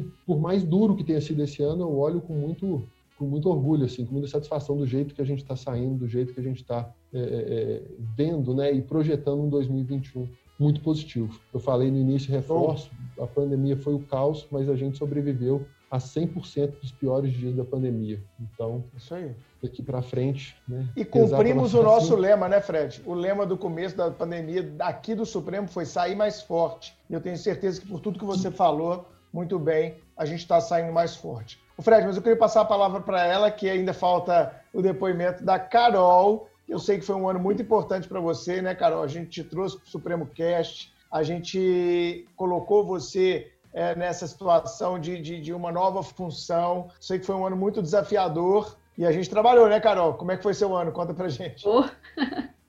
Bruno, pois é, começando aí com essa parte da nova função, foi um ano muito esperado, né? Porque desde o final do ano passado eu já queria começar logo esse ano, para já começar com o Supremo Cast, começar no conteúdo. Oi, Carol. Oi, Bernardo. Pessoal, assista pelo YouTube para verem as plaquinhas do Bernardo, muito bonitinhas. É, eu tava muito, muito empolgada. muito. muito bom. Eu estava muito empolgada para começar esse, essa nova jornada com vocês e foi um ano muito gratificante para mim, de verdade, apesar de todas as dificuldades. Eu aprendi demais com vocês nesse ano e eu sou só gratidão por tudo que eu vivi, por tudo que eu, eu consegui é, aprender com vocês, pelo meu amadurecimento. Eu saio desse ano uma outra Carol, completamente diferente. E pegando um gancho no que o Belo, Flavinha e o Chico falaram, foi um ano bem complicado para mim em outros aspectos. Claro que com muitos aprendizados também, né? Eu sou uma pessoa que, como o Caio destacou, me cobro demais também. E durante todo esse período de isolamento, eu tive e ainda tenho muitos bloqueios criativos, porque quem trabalha produzindo conteúdo, quando se depara com essa sensação, tende a se martirizar demais, né? O Caio vai concordar comigo. E eu também aproveito para agradecer ao Supremo pelo apoio durante o home office, conforme os meninos já falaram. E além disso, eu também sou muito ansiosa e sofro de enxaqueca desde mais ou menos os meus sete anos, diagnosticada. Eu já cheguei a falar disso em outros episódios, inclusive com, no segundo episódio com a Simone. E então, toda essa excessividade de cobranças e de culpa que eu exerço sobre mim mesma faz com que eu tenha crises muito fortes. Então, nessa pandemia, eu passei muito mal. Tive crises de ansiedade, como a Flavinha falou, ver todos esses acontecimentos na, na, TV, na internet, me causaram muito medo, muita preocupação com o próximo, com todo mundo, né? Com os pobres, marginalizados principalmente, com os idosos, pessoas do grupo de risco. Então, juntando tudo isso e com essa cobrança em razão dos meus bloqueios, eu tive muitas crises de ansiedade. Teve um dia, assim, que eu tive uma crise tão forte que eu pensei que eu precis, precisaria ir ao hospital, mas minha mãe comigo, moro com ela só, ela falou: não, calma, respira, vai dar tudo certo, cansa, dorme amanhã um outro dia, um dia de cada vez, né? Então, eu tive esse aprendizado. E, e assim, e algo que é muito engraçado e estranho ao mesmo tempo é olhar para minha agenda, a agenda que eu elaborei no início do ano. Eu escrevi todos os meus planos e lá tinha viagem para o exterior, é, tinha o show do Metallica em Belo Horizonte. Eu comprei, eu comprei o ingresso. Aí o Belo Carol. mostrando. Pois, pois é. é. Metallica e ainda Greta Van Fleet abrir. Nossa! Chiquinho, nem me lembre disso, nem me lembre disso. Peraí, peraí. Show do Ahá também, show do Ahá. Do Ahá, show do Ahá, claro. Não podemos esquecer. Pra assim, não ficar de fora, eu e o Bruno compramos um show do Molejão que foi cancelado, tá? Aí, Poxa. Bom, já que eu também vou, vou fazer a minha adição, eu tinha comprado o show de Taylor Swift também. Enfim, segue aí que senão eu choro. O nível foi só, sim, sabe? Só. Chico, não ouse, Chico. Não, só desse ladeira abaixo ali, ó, tobogã. Não ouse, Chico. Ô, gente, eu fiz a Vocalista do Metallica. Deixa a Carol Tava tão organizado o episódio que tava até estranhando aqui a organização. Mas vamos voltar para Carolina. Carol. Obrigado. Vamos voltar. Então, assim, quando eu olhava essa agenda no início do ano, eu ficava muito triste. Era muito difícil ter que olhar tudo aquilo e falar: caramba, eu planejei tudo. Mas, assim, hoje, por isso eu falei que é até engraçado, eu olho para tudo isso e penso: foi melhor assim, que a hora certa vai chegar, não vou sofrer. E eu acho que o maior aprendizado desse ano foi esse: aprender a ter calma, a entender os processos, que é uma coisa que a gente fala muito aqui, e valorizar o que temos agora, no presente, porque o futuro, infelizmente, não cabe a nós, né? a gente precisa mesmo esperar. A gente pode se planejar, é claro. Se eu quiser fazer uma viagem, eu tenho que me planejar. Mas, infelizmente, tem coisas que não estão ao nosso controle. Eu, eu tenho um, uma, uma cena muito muito marcante para mim, porque uma vez um, um, terapeuta disse o seguinte: se você esticar os seus braços, deixa eu ver se vai dar para fazer. Esticando os seus braços, você consegue tocar, né, as suas mãos. Só que se você puxar um braço para trás, assim, dobrar o braço, como se o seu braço fosse menor, você não vai conseguir tocar a sua outra mão. Isso aqui é a sua vida. Tem coisas que não estão no seu controle, tem coisas que estão no seu controle, tem coisas que não. Então, assim, é um aprendizado que eu levo para a vida e é isso, essa pandemia me mostrou isso, ter calma e entender os processos. Excelente, Carol, é isso aí. Bruno, Oi. agora eu quero saber de você. Como foi para você esse ano de 2020? Você que é um cara assim multitarefa, professor, com muito trabalho no Supremo, sempre viajou demais, sempre acostumado a dar muitas palestras pelo Brasil inteiro. E conta aí pra gente quais foram os seus maiores desafios, seus aprendizados durante esse ano. Carol, esse ano eu acho que para mim é, mostrou mais uma vez uma coisa que eu achava que eu tinha, mas eu não acreditava que eu tinha tanto, que é um poder de adaptabilidade. Acho que o fato de eu ter muito moleque morar na fronteira, depois morar muito moleque também sozinho no Rio de Janeiro, e já morar sozinho, né, desde 2003, eu tenho pô, praticamente 17 anos é, que eu moro praticamente sozinho, é, isso me trouxe, assim, uma, no início, uma sensação é, estranha, né, pô, vou ficar ainda mais sozinho, porque, é, mas ao mesmo tempo mostrou essa, esse poder de adaptabilidade e, para mim, é, gerou reconexões importantes do, no campo afetivo. Por exemplo, nessa vida louca que a gente vive, eu não tinha tido um momento tão grande de convívio com meus cachorros. Coisa boba, né, Carlinhos? Parece. Mas você fica ali o dia inteiro com seu cachorro, você desenvolve mais e mais afeto ainda por ele. A minha filha, a minha filha, no começo da pandemia, pô, trancada num apartamento, né? Ela mora lá e cá, mas ela passou mais de mês comigo aqui, Flavinha. A T veio pra cá, ficou meses. Quando é que eu passei assim na minha vida? Eu fiquei pensando um mês inteiro, sem parar, né? Com a minha filha, como o Carlinhos falou. Então a gente se reconectou muito mais. Do ponto é, de cuidados, como o Fred falou com os pais, o cuidado que eu tive com a minha mãe. Minha mãe é grupo de risco, risco, risco, viu? É, então, pô, de cuidar da mãe, de estar de, de tá lá toda semana, que era uma coisa que você ia mais no automático, como o Bernardo falou, né? Ah, tem uma burocracia aqui, eu vou ver minha mãe uma vez por semana, vou ver se está tudo bem, vou ligar para ela, mandar mensagem no WhatsApp, se está tudo bem, está tudo bem, vamos tocando aqui a loucura da vida, né? Agora você começa a falar, pô, peraí, irmão, se eu não tomar, eu sou filho único, se eu não tomar conta da minha mãe, quem vai tomar? Ela vai ter que ir sozinha no mercado? Não. Ela vai ter que ir na farmácia, ela vai ter que sacar dinheiro, quem vai fazer a faxina dela? Como é que nós vamos organizar a vida dela, né, de uma idosa? Então, reconexões com a mãe, com a filha, com a minha avó, né? Flavinha sabe, a Flavinha também é muito ligada, né? Eu também sou, sou criado por vó mesmo.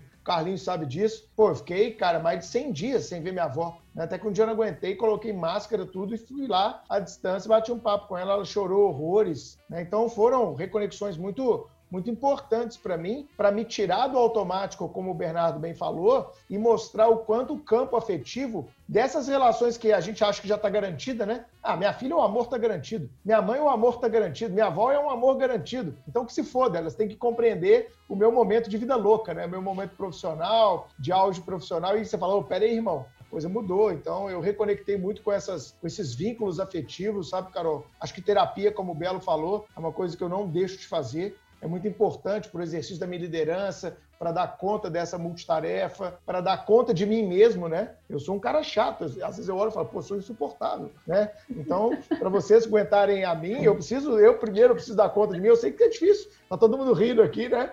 Mas eu tenho que dar conta disso tudo aí também. E como o Bernardo falou, é repensar esse projeto de vida boa, de um ponto de vista filosófico. Qual é o meu projeto de vida boa, né? Meu projeto de vida boa eu quero viajar três vezes por semana, não dormir em casa, dormir em hotel, ficar em avião o tempo inteiro, aceitar tudo quanto é convite que nos fazem, é, chegar num ponto de estafa. Então, qual é o meu projeto de vida boa? Eu acho que é uma puta reflexão que esse 2020 abre, abre e dá na nossa cara, né? E aí, irmão, o que você quer para sua vida? É essa vida louca que você tinha? Qual que é o seu projeto de vida?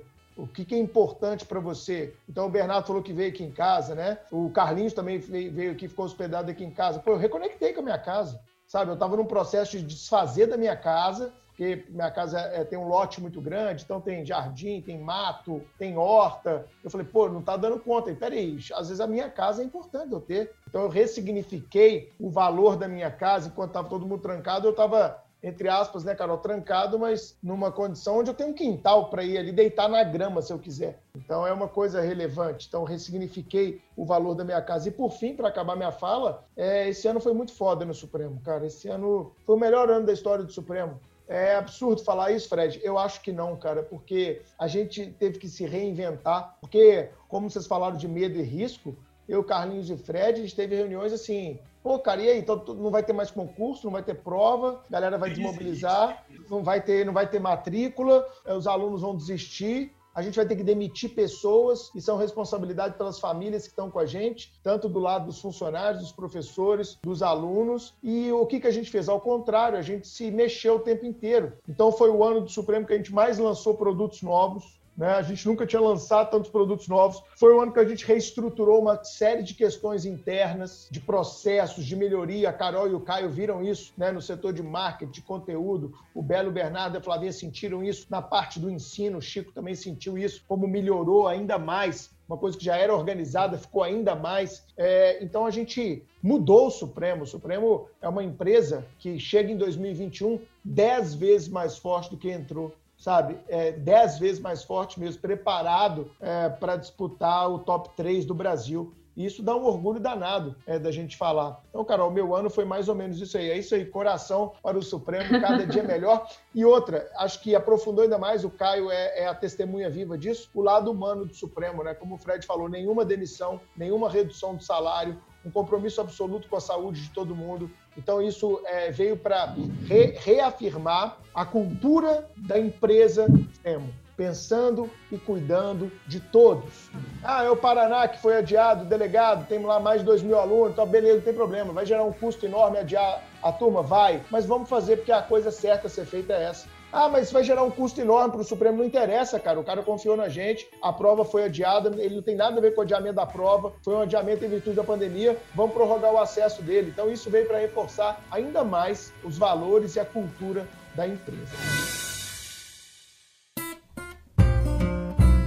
Mas vamos mudar essa prosa aqui, caminhando já para a reta final do nosso episódio. Bruno, tem vodka para meu suco? Sim, tenho vodka sempre. Bernardo, apesar de eu não beber muito, porque vodka é um negócio um tanto quanto complicado de administrar. Isso aí, Carlinhos. Vamos lá. É, eu quero agora aquela mensagem para a gente caminhar já para o final do episódio, já estamos aí com mais de uma hora de episódio. É, o que, que vocês esperam do ano de 2020. Eu queria começar com você, meu amigo Rodrigo Belo. Cara, o que, que você o que, você está esperando aí, meu amigo, para o ano de 2021, na verdade, 2020 não, para o ano que já, já começa, né? Já é logo ali o Réveillon. O que, que você vai pedir, cara, no, no dia é, é, 31 de dezembro, nas suas reflexões? O que, que você vai desejar para o ano de 2021? Primeiro de tudo, Bruno, achei sensacional o depoimento de todo mundo, tá muito bacana mesmo. A gente podia ficar aqui até amanhã conversando sobre isso. Pessoal que está ouvindo o episódio, eu sugiro que depois vá assistir o episódio no YouTube, porque o nosso Bernardinho hoje está inspirado aqui nas nossas telas.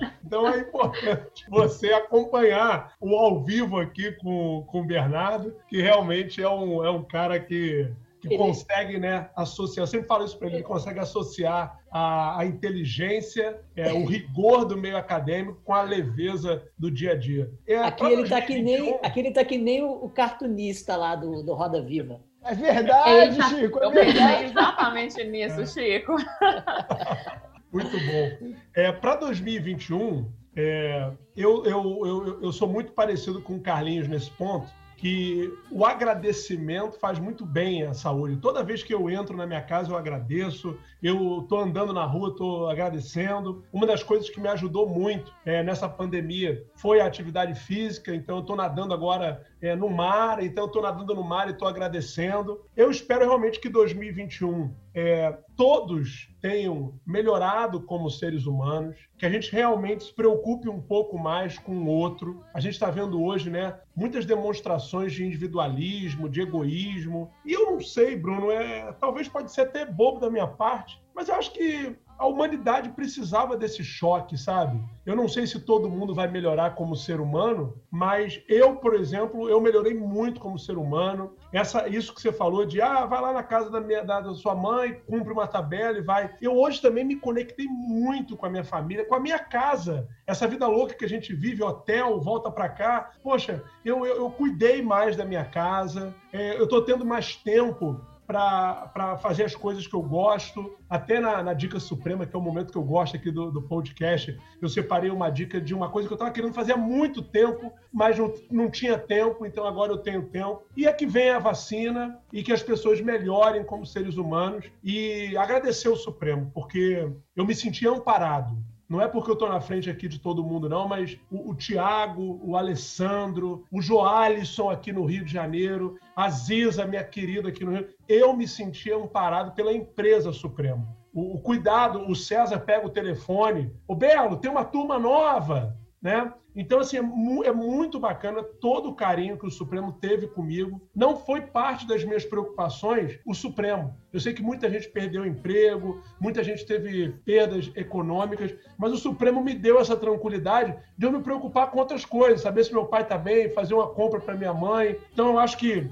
a gente precisa, 2021, continuar com essa alegria do Supremo, que eu acho que por mais que a gente tenha ficado distante, o carinho só aumentou. Eu fico imaginando, Bruno, quando a gente se vê, porque vai ser muita loucura, vai ser muita loucura. Tem que avisar a polícia. Belão, imagina um reencontro num hora H, Belão, com 3 mil pessoas, Meu igual Deus foi aqui em BH. Imagina esse reencontro.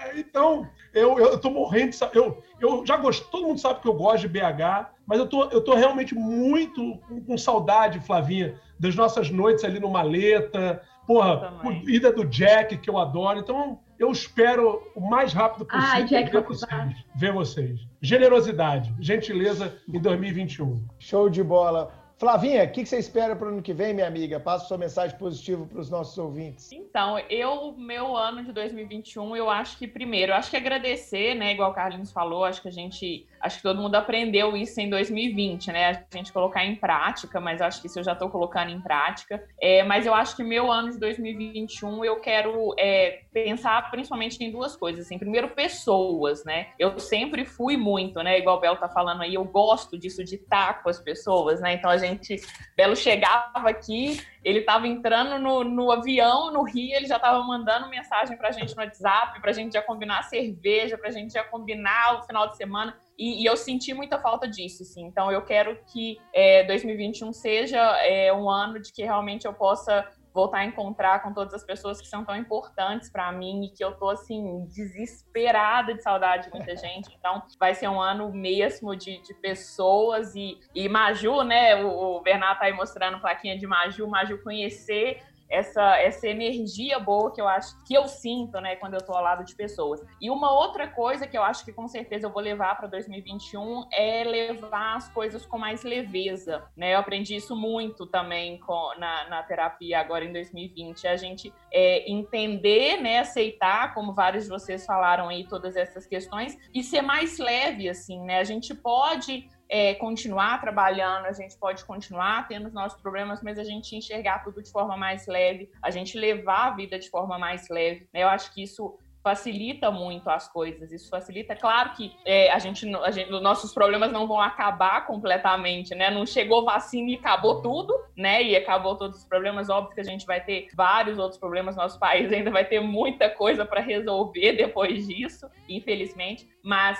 pensando na, na, forma com que eu quero enxergar, não só 2021, assim, é uma coisa que eu quero levar para a vida mesmo. É, é, é, enxergar as coisas com mais leveza, ter uma, ter uma, uma ter uma vida mais leve, é, saber levar as coisas de forma mais leve. Eu acho que isso facilita muito para a gente. Pensando né, em quem está ouvindo a gente aí, né, que está se preparando para um concurso, para quem está se preparando para a OAB ou para o mercado de trabalho, enfim, eu acho que é, é, é mais fácil o caminho se a gente consegue enxergar as coisas com mais leveza. Perfeito, concordo 100%, Flavinha. Meu presidente, meu grande sócio, dos meus melhores amigos, Carlinhos, o Carluxo, o Carlos Vinha. Carluxo, o que, você pensa aí para 2021, amigão?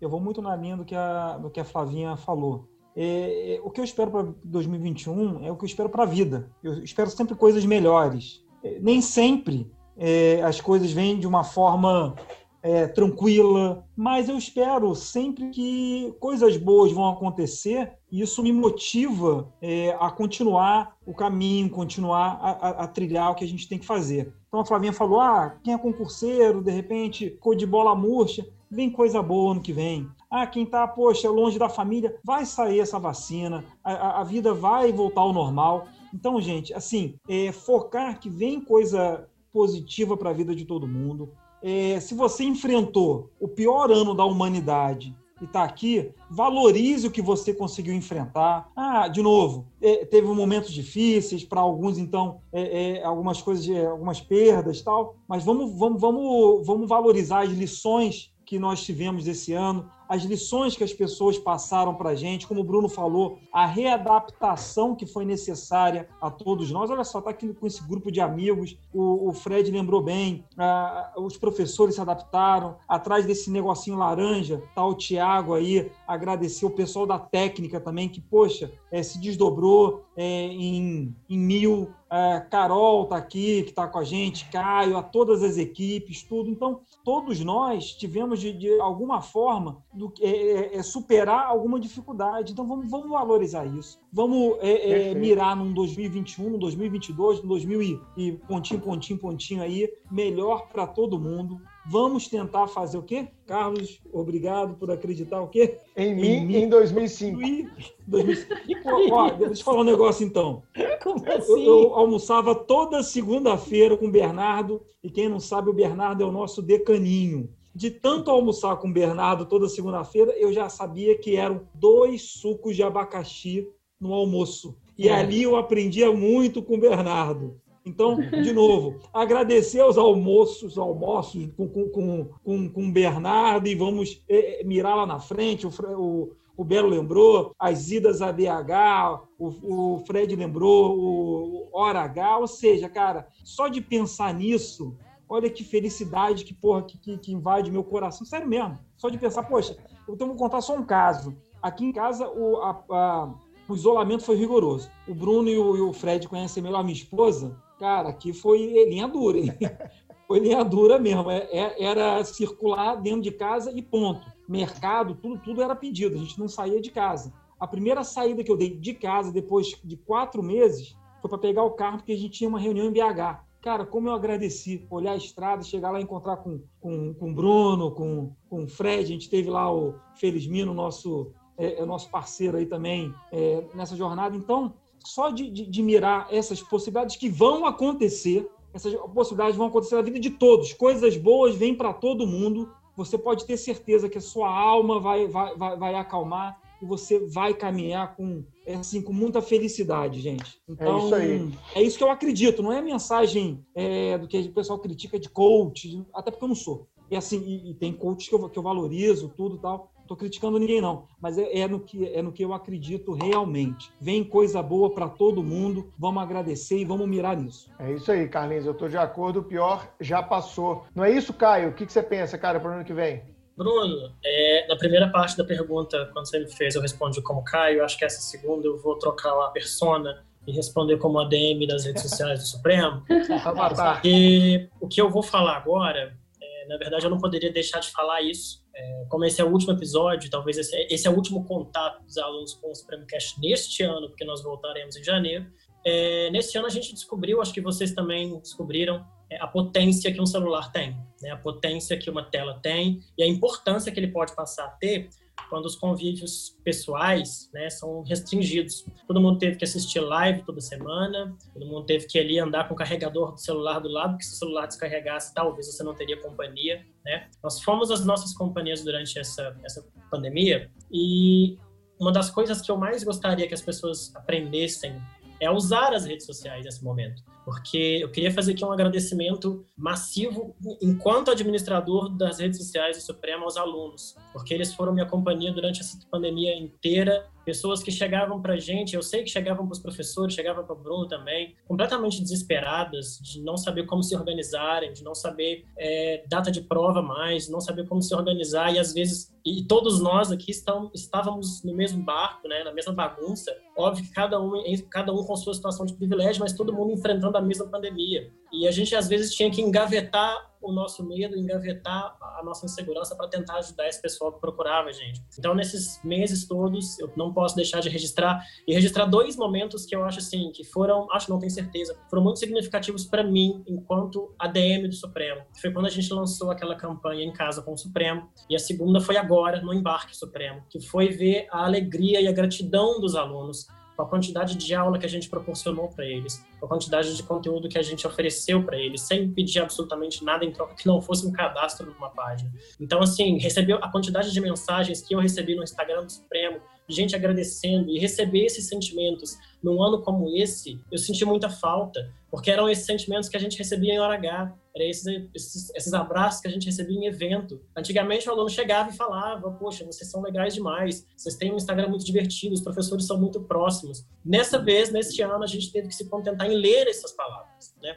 Então eu não posso deixar de agradecer aos alunos por essa companhia aí ao longo do ano no, no perfil do Supremo, e o que eu espero para o ano que vem é saúde, porque ver a quantidade de pessoas é, que, que, que, esse país perdeu, que o mundo perdeu para essa pandemia, é, toca mesmo. Eu entendo a, a, emoção da Flávia no começo, porque eu vou exemplificar para concluir a minha fala num capítulo que, assim, me machucou muito no começo da pandemia, que foi quando eu estava em casa, a minha mãe estava, minha mãe tinha acabado de fazer um plantão de Covid, e aí ela descobriu, ela estava sentada lá no, no, quintal de casa, e ela descobriu pelo Facebook que a colega de trabalho dela havia falecido por Covid a pessoa que trabalhava com ela. E assim, ela começou a chorar na hora que ela viu, e eu não sabia o que dizer para ela. Eu simplesmente, eu só assisti de longe, eu não sabia me dirigir à minha mãe, porque ela tava assim, Imagina o medo que passa na cabeça da pessoa, poxa, a pessoa que trabalhava comigo e, e, tipo, amanhã pode ser eu. Então, assim, o que eu peço para o ano que vem é saúde, é que a gente cuide cada vez mais, não só da saúde física, não, mas de terapia.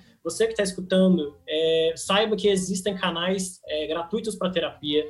Vocês podem pesquisar, que com certeza é, alguma pessoa do círculo próximo de vocês deve conhecer. Se você não conhecer, pode fazer contato no Supremo que eu informo, não tem problema algum. Cuide muito bem do corpo e ainda mais da cabeça.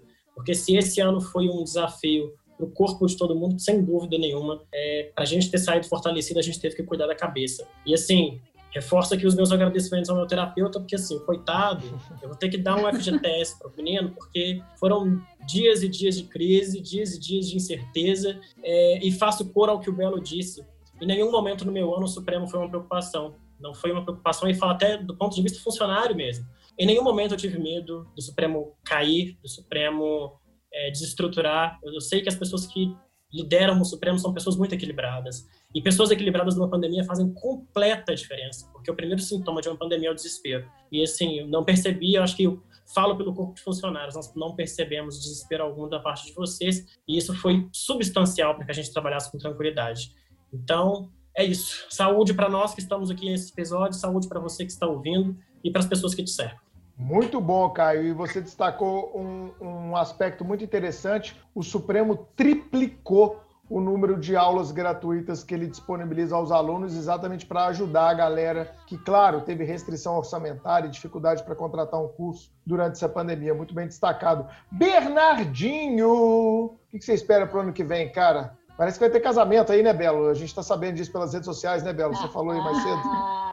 Ah, vai parar Belo Horizonte, cara. Ai, meu Deus do céu, já vou pensar na roupa. Informa pelas redes sociais.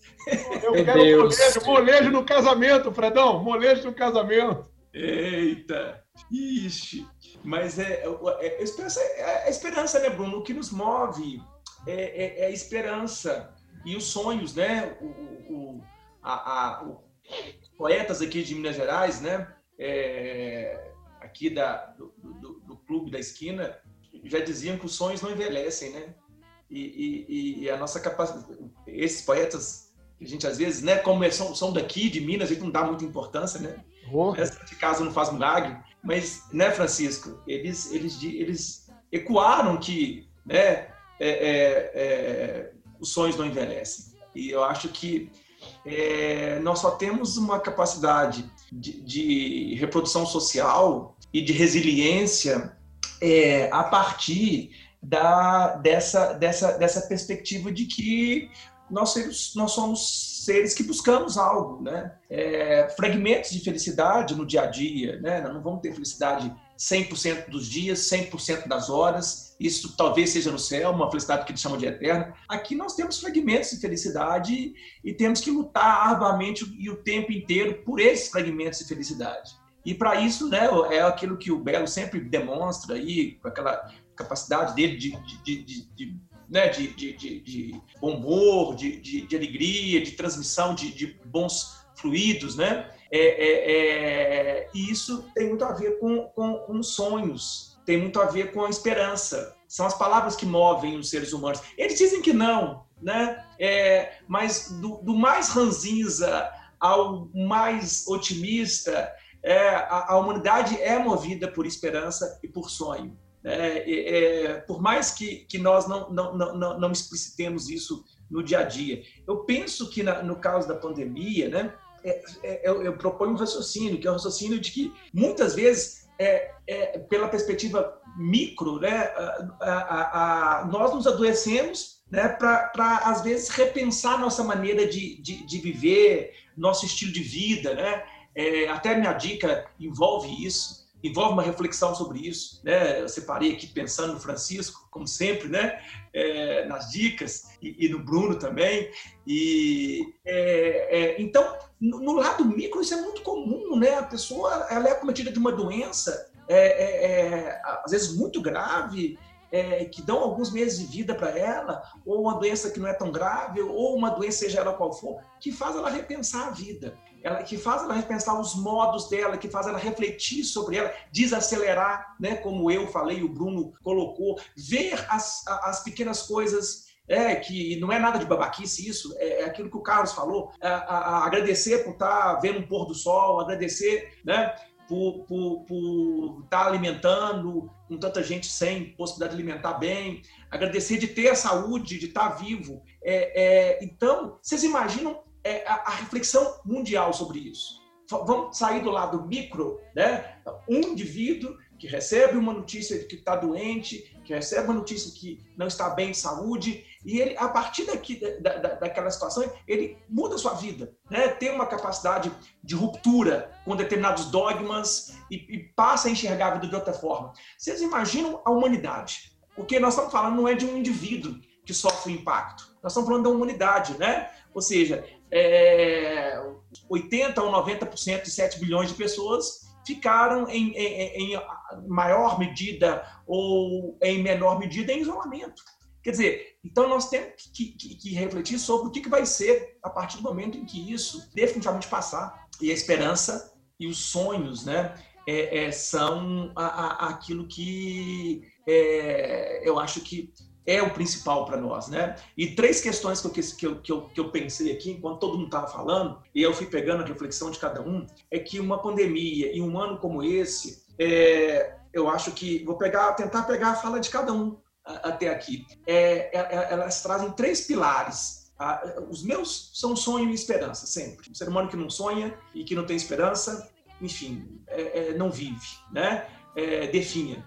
E por mais que seja o, o mais pobre, o que está na mendigância, sonhos e esperança. Agora, do, de tudo que todo mundo falou, eu separei três, três pontos, né, que são dessa pandemia e do que eu aprendi aqui, que é a ideia de igualdade, a ideia de comunitarismo, que a gente chama na filosofia, né, ou de união, para falar no popular, e a ideia de, de valorização de momentos. Foi o que o Carlos colocou aí. Ou seja, a ideia é que todos nós somos iguais, não adianta, né? Essa pandemia mostrou isso. Não tem né, é, é, é, rico, pobre, classe média, enfim, ela atinge todo mundo. Todos foram atingidos. Os Estados Unidos, o país mais rico do mundo, agora está uma crise terrível no Peru é, e, e, na Índia e, e em qualquer lugar, na Suíça, na Dinamarca. A ideia de união, nós só conseguimos vencer algo tão grave com a união. Essa união que muita gente tem na família, né? Muita gente tem suporte, muitas pessoas não têm suporte para a família, por N circunstâncias da vida, outros têm, sabem o que é união,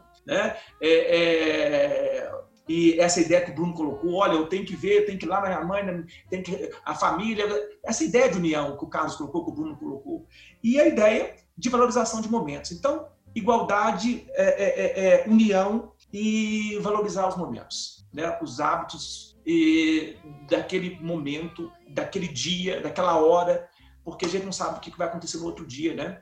Em outro momento, em outra hora, a gente vai estar aqui. Então, são essas questões aí que eu, que eu separo. E sonhos e esperanças não envelhecem. E queria terminar para homenagear Perfeito. o Belo, né? lembrando do Criolo, que eu sempre brinco com o Bruno e brinquei com a Carol. Lá Carol adora o Criolo. Eu amo ele, gente, amo. E com o Carlos, quando o Carlos começa a me encher a paciência, porque o Flamengo está perdendo, mas tem um fundo de verdade em tudo que eu digo, né? É, é, é a, a, a, as pessoas é, não são más, elas só estão perdidas, né? Então, o Criolo diz isso, então vamos fazer referência a, a, ele, né? As pessoas não são Ainda más. há tempo. Eu quero até Perfeito. fazer um, Eu quero até fazer uma observação que quero pedir para o nosso editor colocar o refrão de Ainda há Tempo aqui no nosso episódio. Não quero ver você triste assim não. Que a minha música possa te levar amor. Não quero. Todo mundo tem direito de pedir música, é isso aí. Carol, já que você puxou o assunto, é, antes, antes de você, na verdade, eu quero ouvir o Fred, que aí a gente conclui com os hosts aqui e vai para a Dica Suprema rapidinho. Fredão, desmuta, eu te pergunto, cara, o que, que você deseja aí para o seu 2021? Cara, 2021 eu acho que vai ser um ano de, de, de, muitas coisas boas, de um ano mais efetivo, com uma visão diferente, igual todo mundo falou aqui. Acho que 2020 provocou muitas reflexões, filosóficas, pessoais. Agora, tentar voltar a uma normalidade com essa nova ideia mental, com essa nova visão de mundo, eu acho que isso vai trazer para a gente algumas mudanças até de valores, né? Você, Bruno e Bernardo falaram muito né, dessa mudança de vida. Acho que vocês dois eram os que mais viajavam toda semana dentro do avião, reconectando com a família, igual o próprio Carlinhos falou. Eu acho que isso vai trazer para a gente uma, uma visão diferente de perspectivas e tal. Ao contrário né, do, do, que alguns falaram, essa questão de sonhos, eu sou um cara muito pragmático. Você sabe disso, Bruno. Eu sou um cara que gosta de ter muito controle de tudo. Então, é, eu tento transformar sonhos em metas, porque a partir daí eu consigo visualizar aquilo que eu estou querendo, entender por que, que eu sonho com isso e como que eu vou alcançar. E eu acho que isso pra, pra, né, pra, é uma das coisas que eu aprendi na minha vida. Vou falar sobre isso na Dica Suprema, que a gente não tem um controle da vida, mas que a gente precisa aprender, a gente precisa aprender a viver mesmo nesse descontrole e transformar a vida em algo muito maior. A gente fala em 2021, eu gosto de pensar em 2021, 2022, 2023 tenho metas de vida para 5 e 10 anos. Quando a gente fala profissionalmente, é, quando eu comecei aqui no Supremo, lá em novembro de 2009, a minha realidade naquele momento, se eu fosse pegar, por exemplo, o meu salário, o status que eu tinha no meu trabalho, né, no escritório que eu estava antes de vir para cá, eu não teria vindo. Uhum. Mas eu olhei para essa oportunidade como algo maior a longo prazo. Então, às vezes, seja na, profissionalmente, ah, é ruim estudar para concurso, é cansativo, será que vai sair de tal, será que não vai sair? Essa não é a pergunta que tem que ser feita. A pergunta é, o que, que você quer para a sua vida profissional? Com o que, que você quer trabalhar 30, 40, 50 anos? Porque se for, de fato, ter um cargo público, determinado cargo público, um, dois, três, quatro, cinco anos, vale a pena para você trabalhar 40. Da mesma forma, no relacionamento. É, às vezes você tem um estresse momentâneo aí, quem é casado, né? Carlinhos, Flavinha, Chiquinho, quem, quem é casado, quem tem namorada, como eu, né? As pessoas aqui que têm um relacionamento, às vezes você se estressa com a pessoa, você fala, puta merda. Só que peraí, eu tô com ela por esse momento ou por uma, uma construção maior de tempo?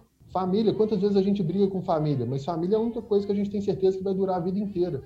E que a gente fica triste quando não dura, né? Então, pai, mãe, a gente passa raiva. Então, eu sempre penso no futuro assim: como metas e como planejamento de longo prazo. 2021 é um dos anos que vai fazer parte da minha história, que vai fazer parte de tudo que eu, que eu, que eu quero para minha vida. Então, quando eu penso em 2021, eu penso no, né, olhando daqui, né, não lá de trás, mas olhando de agora, é o primeiro ano de uma série de sonhos que eu tento concretizar como metas. Então, eu acho que vai ser um ano de muitas oportunidades. Então, dentro do nosso mercado profissionalmente, eu acho que vai ser um ano muito grande para o Supremo. Todo mundo que está assistindo a gente aqui, ó, essas carinhas todas, se preparem, porque nós vamos trabalhar muito. Vai ser um ano de muito edital vai ser um ano que vai ter muito aluno precisando da gente e a gente tem que pensar sempre nisso, né? Os nossos sonhos são muito ligados aos sonhos dos nossos alunos, o sonho daquele que, daqueles que confiam na gente. Então, vai ter muito concurso, vai ter muito edital, vai ter um ano de muita oportunidade de aprendizado, vai ser um ano de, de uma vida, né? Espero que é, é, se for para ser separada, se for para ser virtual, que seja por escolha e não por necessidade. Chiquinho brincou que ele lá gosta de um, de um, certo distanciamento social, eu também gosto, Chiquinho, um pouco, mas eu sinto às vezes muita falta de algumas pessoas. Então, se for para ser com distanciamento, que seja por escolha, não por necessidade. É, eu acho que tem tudo para ser um ano muito legal. Assim, eu, particularmente, você sabe que eu não sou um cara muito otimista, sou um, Bruno costuma falar que eu sou o cara pessimista da, da sociedade, mas eu estou olhando para 2021 com um ano muito legal, seja na vida, seja no trabalho, seja no mundo. Eu acho que uh, a gente vai ser, a gente está sendo forçado a pensar numa visão de mundo diferente. Então, eu espero que seja esse ano muito legal. E o que eu posso afirmar, assim, né, é que eu vou fazer minha parte para que isso aconteça. E o que eu posso pedir é que todo mundo pense assim também, né? O que, que eu quero para o mundo melhor? É um mundo Boa, menos Fredão. poluído? Então vamos parar de ficar jogando lixo, vamos tentar separar lixo, lixo na rua, vamos tentar separar lixo para reciclar, ao invés da gente ficar só gritando aí aos sete ventos. É importante, alguns gritos são importantes, não estou criticando. Eu só acho que Poluído a de gente tem várias que mudar. formas, né, Fredão? Exatamente. Eu sempre tenho um, um senso de autorresponsabilidade muito grande. Então eu tento mudar o mundo até onde meus braços alcançam. Então, que seja um começo.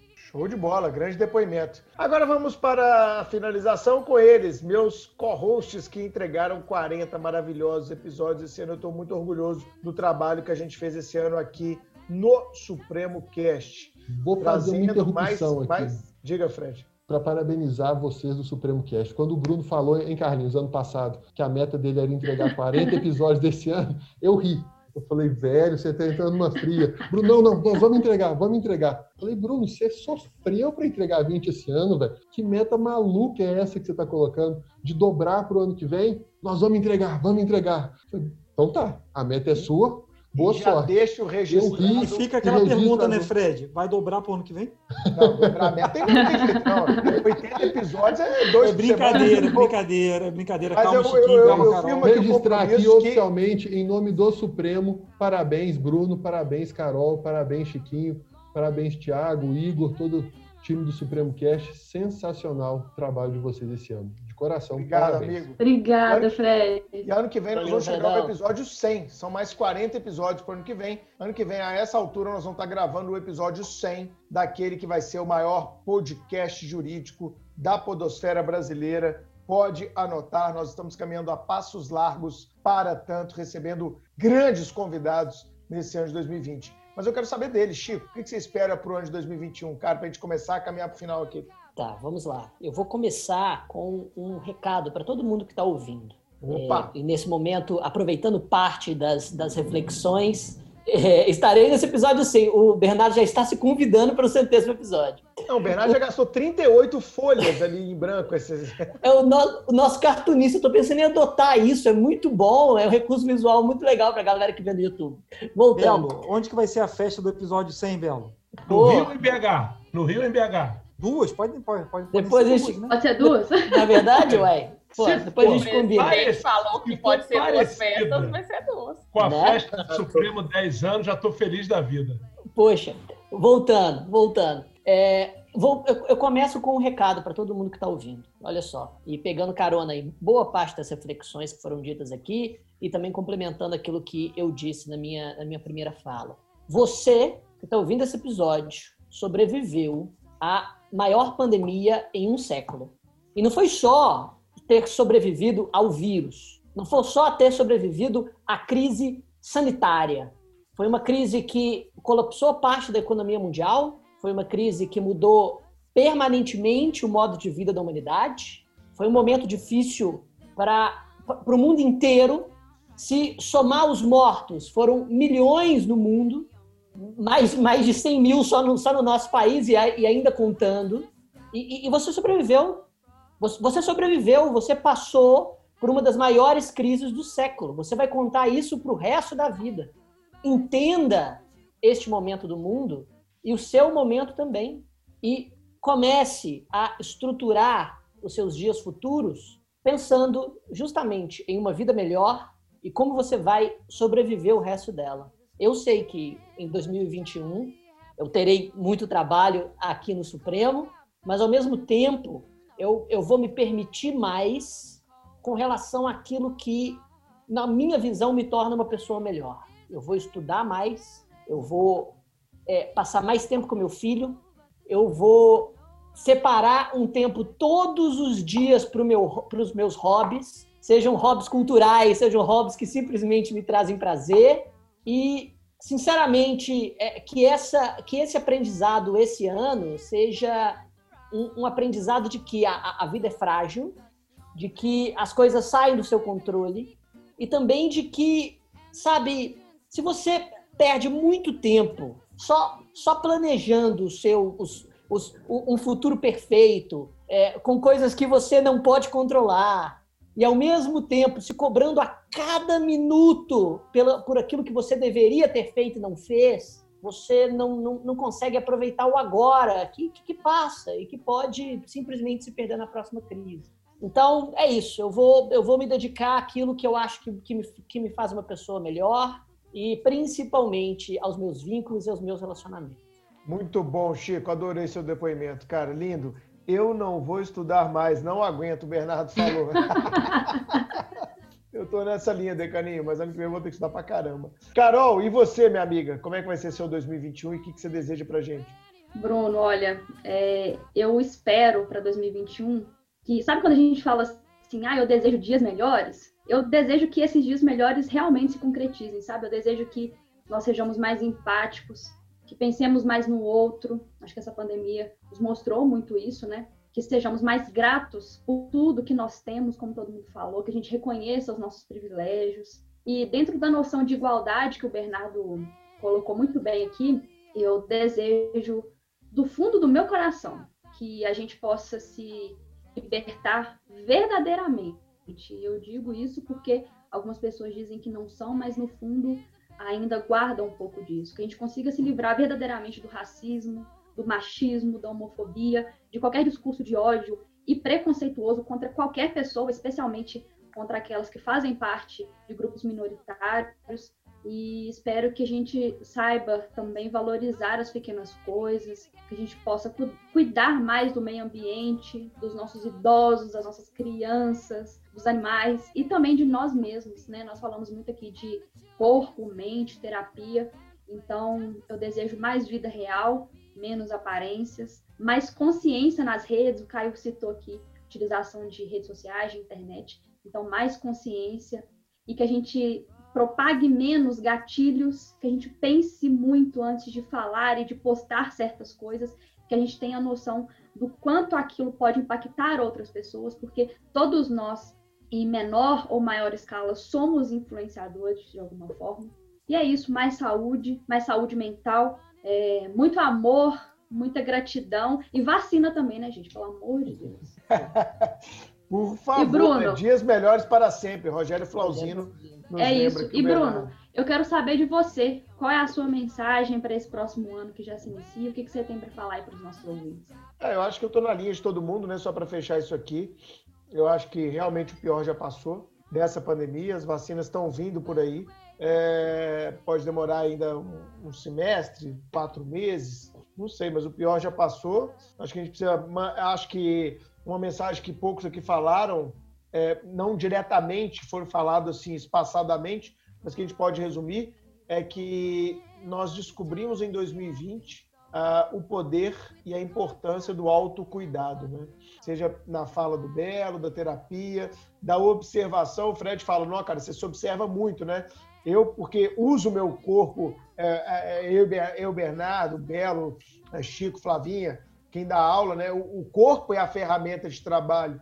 Então, o dia que você está com o nariz mais entupido, igual eu estou hoje, é mais difícil de você performar, né? É, eu falo isso muito com o Fred, com o Carlinhos. Você não vai cobrar do jogador, né, Belo, que ele jogue bem toda a partida. Ele não vai jogar bem toda a partida porque é um exercício é, corporal, físico. Você não vai na academia todo dia e vai performar do mesmo jeito. Tem dia que você vai estar correndo, né, Chico? Uma hora e nem sentiu que passou uma hora. Tem dia que você vai correr 10 minutos e parece que o mundo está caindo na sua cabeça. O que está acontecendo? Não estou aguentando correr.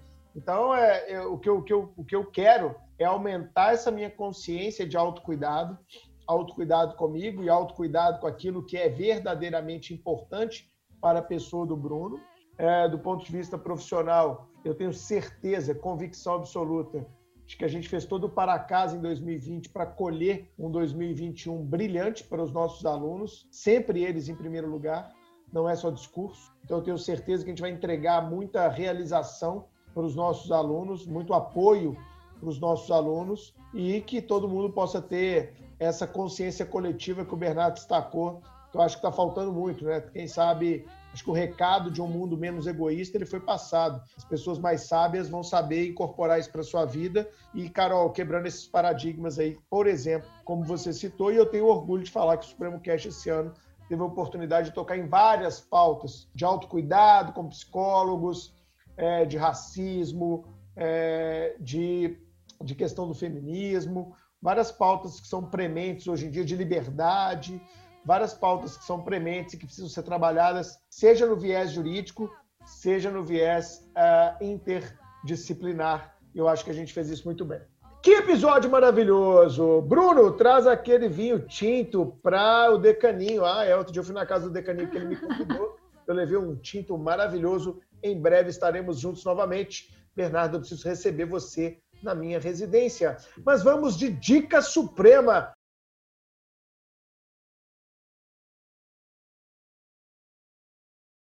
Chico, o que você trouxe hoje rapidinho para a gente fechar o episódio?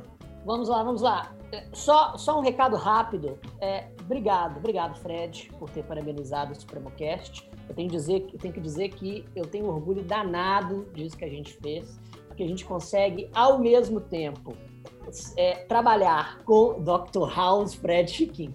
A gente consegue, é, ao mesmo tempo, trabalhar com uma divulgação científica de qualidade em direito, chamando aqui acadêmicos, profissionais práticos, professores, discutindo todos os, é, as matérias jurídicas, de, de, todos os pontos que surgem do, durante o ano, de modo a trazer informação e educação para as pessoas e, ao mesmo tempo, falar com o nosso público-alvo de uma forma edificante. E a nossa segunda temporada, esses últimos 40 episódios, foram bem melhores do que a, do que a primeira e ano que vem será melhor do que em 2020.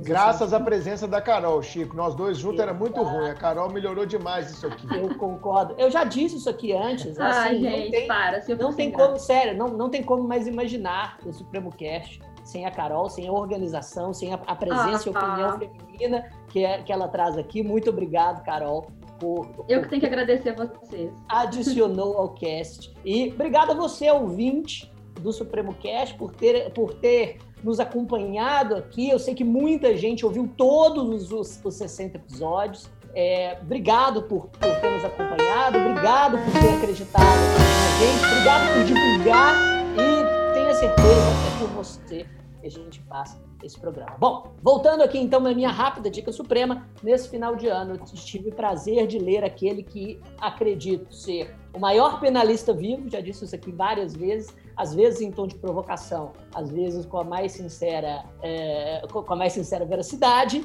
E o último livro de Eugênio Raul Zaffaroni, A Nova Crítica Criminológica, Criminologia em Tempos de Totalitarismo Financeiro, no qual ele, juntamente com Elisson Dias dos Santos, fala sobre como construir uma criminologia crítica que se desapega aquelas velhas bases da década de 70 e 80, como se o mundo tivesse ainda dividido na Guerra Fria, como fazer uma criminologia que seja verdadeiramente crítica em tempos no, nos quais o, nós, nós temos uma, uma revolução não da produção industrial, mas do mercado financeiro e especulativo, como fazer uma criminologia crítica dentro desses novos paradigmas. E Zaffaroni é sempre ácido, sempre descendo na ferida, com muito fundamento filosófico, eh, jurídico e criminológico. Não tem como ser um criminalista no século XXI sem conhecer Zaffaroni. É a minha opinião, essa é a minha dica. Excelente, Chico. Carol, sua dica? Bruno, antes de dar minha dica, eu queria saber a dica do Belo, porque ele já falou dela aqui, eu tô curiosa para saber. Então vamos inverter. Belo, sua dica, velho. Olha só, essa pandemia é, resgatou aquilo que eu falei né, na minha fala. Ah, a gente fica sempre postergando, né? Chiquinho, você vai gostar, porque eu sempre, né, quando viajo, eu sempre fico com o Chiquinho no quarto e ele fala: pô, Belo, compra um Kindle, compra um Kindle, é maravilhoso. Olha o tamanho da criança, Francisco. Os Miseráveis, Vitor Hugo. Então era um oh. livro que eu realmente estava muito. Maravilhoso assim, esse livro, Belo. Maravilhoso. É. E eu tô acabando, tô acabando. Então é uma, uma dica: leiam os clássicos. Eu vou ler Mob Dick depois, leiam os clássicos. E para homenagear o meu querido amigo Bruno Zampier, que a gente nutre por esse carinho do cinema argentino, duas comédias bacanas no Netflix, Minha Obra-Prima e Cidadão Ilustre. São duas comédias argentinas muito legais, é, é um humor é, diferente. O cinema argentino é, a gente gosta bastante. Então anota no Netflix, Minha Obra-Prima e Cidadão Ilustre. Tá bom, gente? Um Anotado, beijo. Belão. Tá bom? Eu vou dar uma palestrinha agora, então já estou saindo aí, depois eu vejo o finalzinho do, do, do, do Valeu, programa. Belão, obrigado. Tá? Beijo, meu presidente Carlinhos. Força Série B, Força Série B. Flavinho, Caio, Platão, Carol, obrigado. Um beijo, Belo. Tchau, tchau. Sou seu fã. Beijo, Belo. Bernardinho, Bernardinho, eu gosto de mim, mas eu gosto mais de você. Tchau. Vamos lá. Ô, Carol, mas dá sua dica aí, vamos lá pra gente caminhar pro fim Agora eu do vou dar. Duas dicas rápidas. Duas séries. A primeira delas é a série chamada Coisa Mais Linda, disponível no Netflix, que se passa em 1950. E a Malu é uma mulher de família tradicional, totalmente dependente do pai, do marido, precisa se mudar para o Rio de Janeiro, quando o marido, Pedro, decide montar um restaurante. Só que ele foge e ela transforma o restaurante numa casa noturna. Ele tem bossa nova, jazz, uma série muito legal que fala sobre feminismo, mulher, mulheres que levantam outras mulheres. Ela conhece mulheres incríveis. A fotografia é impecável, a trilha sonora idem, então vale muito a pena conferir. E a segunda está disponível no Globoplay, como não poderia ser diferente, que se chama Sempre.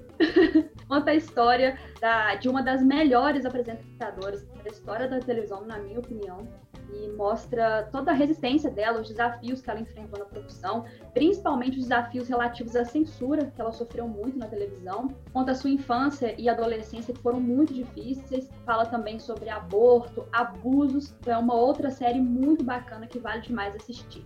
Show de bola, Carol. Flavinha, sua dica suprema. Bom, vamos lá, pensando é, um pouco né, nisso que eu falei, da gente pensar, enxergar as coisas um pouco com leveza e os problemas né, com leveza. Eu pensei numa série que, para ser muito sincera, eu não assisti todos, todas as temporadas, eu assisti a primeira e assisti, sei lá, metade da segunda, né? Não, não, não tá dando muito, né? Tem muita aula, tem um bebezinho aqui também que não tá dando muito para assistir muita coisa mas que quando eu, eu pensei nesse tema, eu, eu lembrei dessa série e eu acho que casou, assim, com um pouco do que eu tô pensando, que é chamada Anne E. Bernardo que gosta, né, que a gente traduza, né, porque Bernardo fala que nem todo mundo é obrigado a conhecer inglês. Bernardo, Anne com E, é, tá? Traduzindo para você. É, Anne é uma, é uma série, é um drama, né, na verdade. É triste, né, se a gente for analisar a história dela, mas ela é, é uma criança, né, abandonada, órfã, enfim, mas que ela enxerga tudo muito fantasioso e ela tem esperança. Então eu acho que ela, ela vê isso, né? Ela tem essa parte de ser leve também. Então é, é minha dica suprema.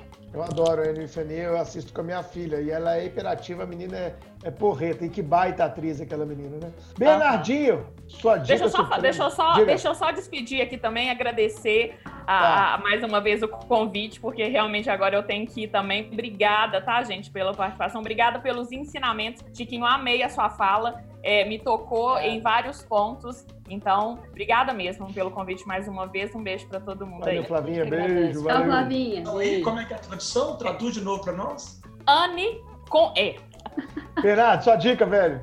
É, eu, eu quero dar duas dicas hoje é, é, de, de, de filmes que tem a ver com a nossa é, epocalidade, como diria né, ah, um filósofo da linguagem é, da Escola de Frankfurt. É um filme recente que tem a ver com a nossa história atual, que é o, o filme do Trowbridge Marshall, né? esse, esse o Marshall Igualdade e Justiça tem duas questões importantes, né? Como Trowbridge Marshall, que foi foi é, Justice, né? Que foi ministro da Suprema Corte ah, norte-americana, Justice que a gente chama, né? Juiz da Suprema Corte, é, quando ele era advogado e como ele defendia, né? No movimento negro, os negros que eram injustiçados pelo racismo nos Estados Unidos, eh, que existe até hoje, o racismo estrutural, mas vale muito a pena, um filme de 2018, e tem o Chadwick Boseman, né, que infelizmente morreu de, de câncer aos 43 anos, é, ele, e tem um ator que você vai gostar muito, Bruno, que é o de Is Us, É, um dos atores é, é o Randall, de This Is Us. é. Então você tem o, o Chadwick Boseman e, e- e o Randall de This Is Us é, é, num filme sensacional, né? Marshall, Como chama? Igualdade e Justiça. Marshall? Marshall, Igualdade e Justiça. É um filme de 2018. É assim, é, um- é é um filme absurdo de. de- Qual plataforma, cara, sabe? É, na verdade, é, é- é de 2019 o filme, não é nem Só tem que 2018. alugar, né? Não, tem, tem, Tá você com tem na ele nas plataformas. Na Amazon Prime. Não tem né, Netflix, mas No você Prime, tem ele né? no- tem, tem, tem Marshall, Igualdade e Justiça. Assim, é um dos filmes que mais me tocou no, no, no, no, no Yori, sabe que para eu né, indicar é porque tem que ser bom mesmo, não, não, não indico o filme mais ou menos. Então, a história do macho, e, tem, e, e aí tem a questão central do racismo, de como ele se porta, de como ele se, né? E, e, e, ao fim termina falando, inclusive, da nomeação dele para a Suprema Corte. Né? Uhum. Então, conta a história antes dele ser ministro para uh, uh, juiz da Suprema Corte. Dele, dele como advogado, é, um dos, na minha opinião, um dos maiores advogados que os Estados Unidos teve, se não o maior advogado norte-americano, Thurgood Marshall, negro, né? E que virou uh, juiz da Suprema Corte norte-americana uh, na década de, de, de, de, final da década de 60, né? Então, Excelente, história, cara. Muito bacana esse filme. Vocês têm que assistir Macho, Igualdade e Justiça. Anotado aqui já. Depois comentar, depois a gente vai comentar, viu, Francisco? Boa. E Comentaremos. Eu pensei em razão do, do, do, convite da Carol, do seu, Bruno, do Francisco, que é uh, da nossa, do nosso momento, né? Eu pensei assim, Ora, dois filmes que caracterizam o momento, o momento no que nós vivemos nos Estados Unidos esse ano passado, né? Com Floyd, com toda essa história, e, e, e, resgatar o Marshall, o Trugget Marshall. É, e o outro momento é o momento da pandemia, né? E um momento micro dessa pandemia, eu cheguei a citar isso aqui para fazer o link, né, com o momento macro, que, nós fazemos uma reflexão quando nós estamos doentes, né, quando nós estamos assim, e imagina um mundo doente, né, como é que ele tem que sair disso de uma forma diferente, que é, o Francisco deve gostar, um filme multipremiado, é um filme de 2003, é um filme franco-canadense, ele, a princípio, ele não é um filme do mainstream hollywoodiano. Ele é um filme francês canadense, que é Invasões Bárbaras. Quem nunca assistiu Invasões Bárbaras, é, vale muito a pena a, assistir. É um filme de 2003 e vai tocar, vai é, é, ser um visor de águas na sua vida também. A história é, de as, as histórias que envolvem é, invasões bárbaras, né? E também, claro, tem lá depois o declínio do, do tem, tem, a, tem a, a, ele também tem o declínio do, do, do Império Norte-Americano, né? É, mas e aí, mas o, o, mais legal é pensar no, em Invasões Bárbaras como um filme de ruptura, é um filme que faz com que a gente pense de uma forma diferente sobre sobre a vida, sobre como que, que, que a vida pode mudar e como que a gente pode aproveitar a vida, né? de uma forma diferente. É, então, Excelente. que ganhou o Oscar em 2003 e eu acho que anotado, é, anotadíssimo, né? Excelente e, dica, Bernardo. É. Vamos lá, Fred, o que, que você trouxe aí, cara, de dica suprema? Bom, minha dica um abraço, suprema... só, só ir despedindo de vocês também. Vai lá, cara, abraço, boa aula. Até mais. Valeu. Dicas anotadas, Bernardo. Obrigado. Minha suprema tem um pouco, é, um pouco a ver com o que a gente estava falando aqui de ano novo, de expectativas para o futuro e de é, ponderar o imponderável, né? esperar o inesperado. Então, minha suprema é o The Black Swan, A Lógica do Cisne Negro, um livro de Nassim Taleb. É, o Nassim ficou muito famoso recentemente com aquele um livro que é imparável. Antifrágil. Antifrágil. Isso, isso, antifrágil. E esse livro dele é mais antigo e ele fala, o livro trata exatamente sobre isso, que é como a gente precisa entender que a vida tem muito mais do que a gente sabe e por isso vão acontecer muito mais coisas do que a gente consegue prever. E ele fala sobre como lidar com isso, como é, é, é entender isso e como se preparar né, para esse tipo de situação. Esse livro tem sido muito usado, principalmente no mercado financeiro, para a questão de investidores, mas é um livro que fala muito mais da vida do que do mercado financeiro. Então, da mesma forma como ele trata é, coisas que não, não eram esperadas, como o atentado terrorista de 11 de setembro, e como é da natureza humana pegar aquilo que não era esperado e tentar justificar para encontrar uma forma de dizer que era sim esperado esse tipo de coisa, para se justificar e para tentar aprender o futuro. Ou seja, ele critica um pouco essa natureza humana de querer estar sempre no controle de tudo, de, mostra como isso não é possível, para que a gente aprenda a viver uma vida é, ciente de que isso vai acontecer e uma vida, não vou dizer mais leve, mas uma vida mais consciente de que a gente não tem o controle e de como a gente pode encarar isso. Então, dentro de todo o nosso papo aqui, eu achei que esse livro pode ser uma boa dica. Eu gostei bastante quando eu li. Muito boa dica. Carlinhos, o que, que você trouxe para a gente, Dica Suprema? Sua estreia no Supremo Cast.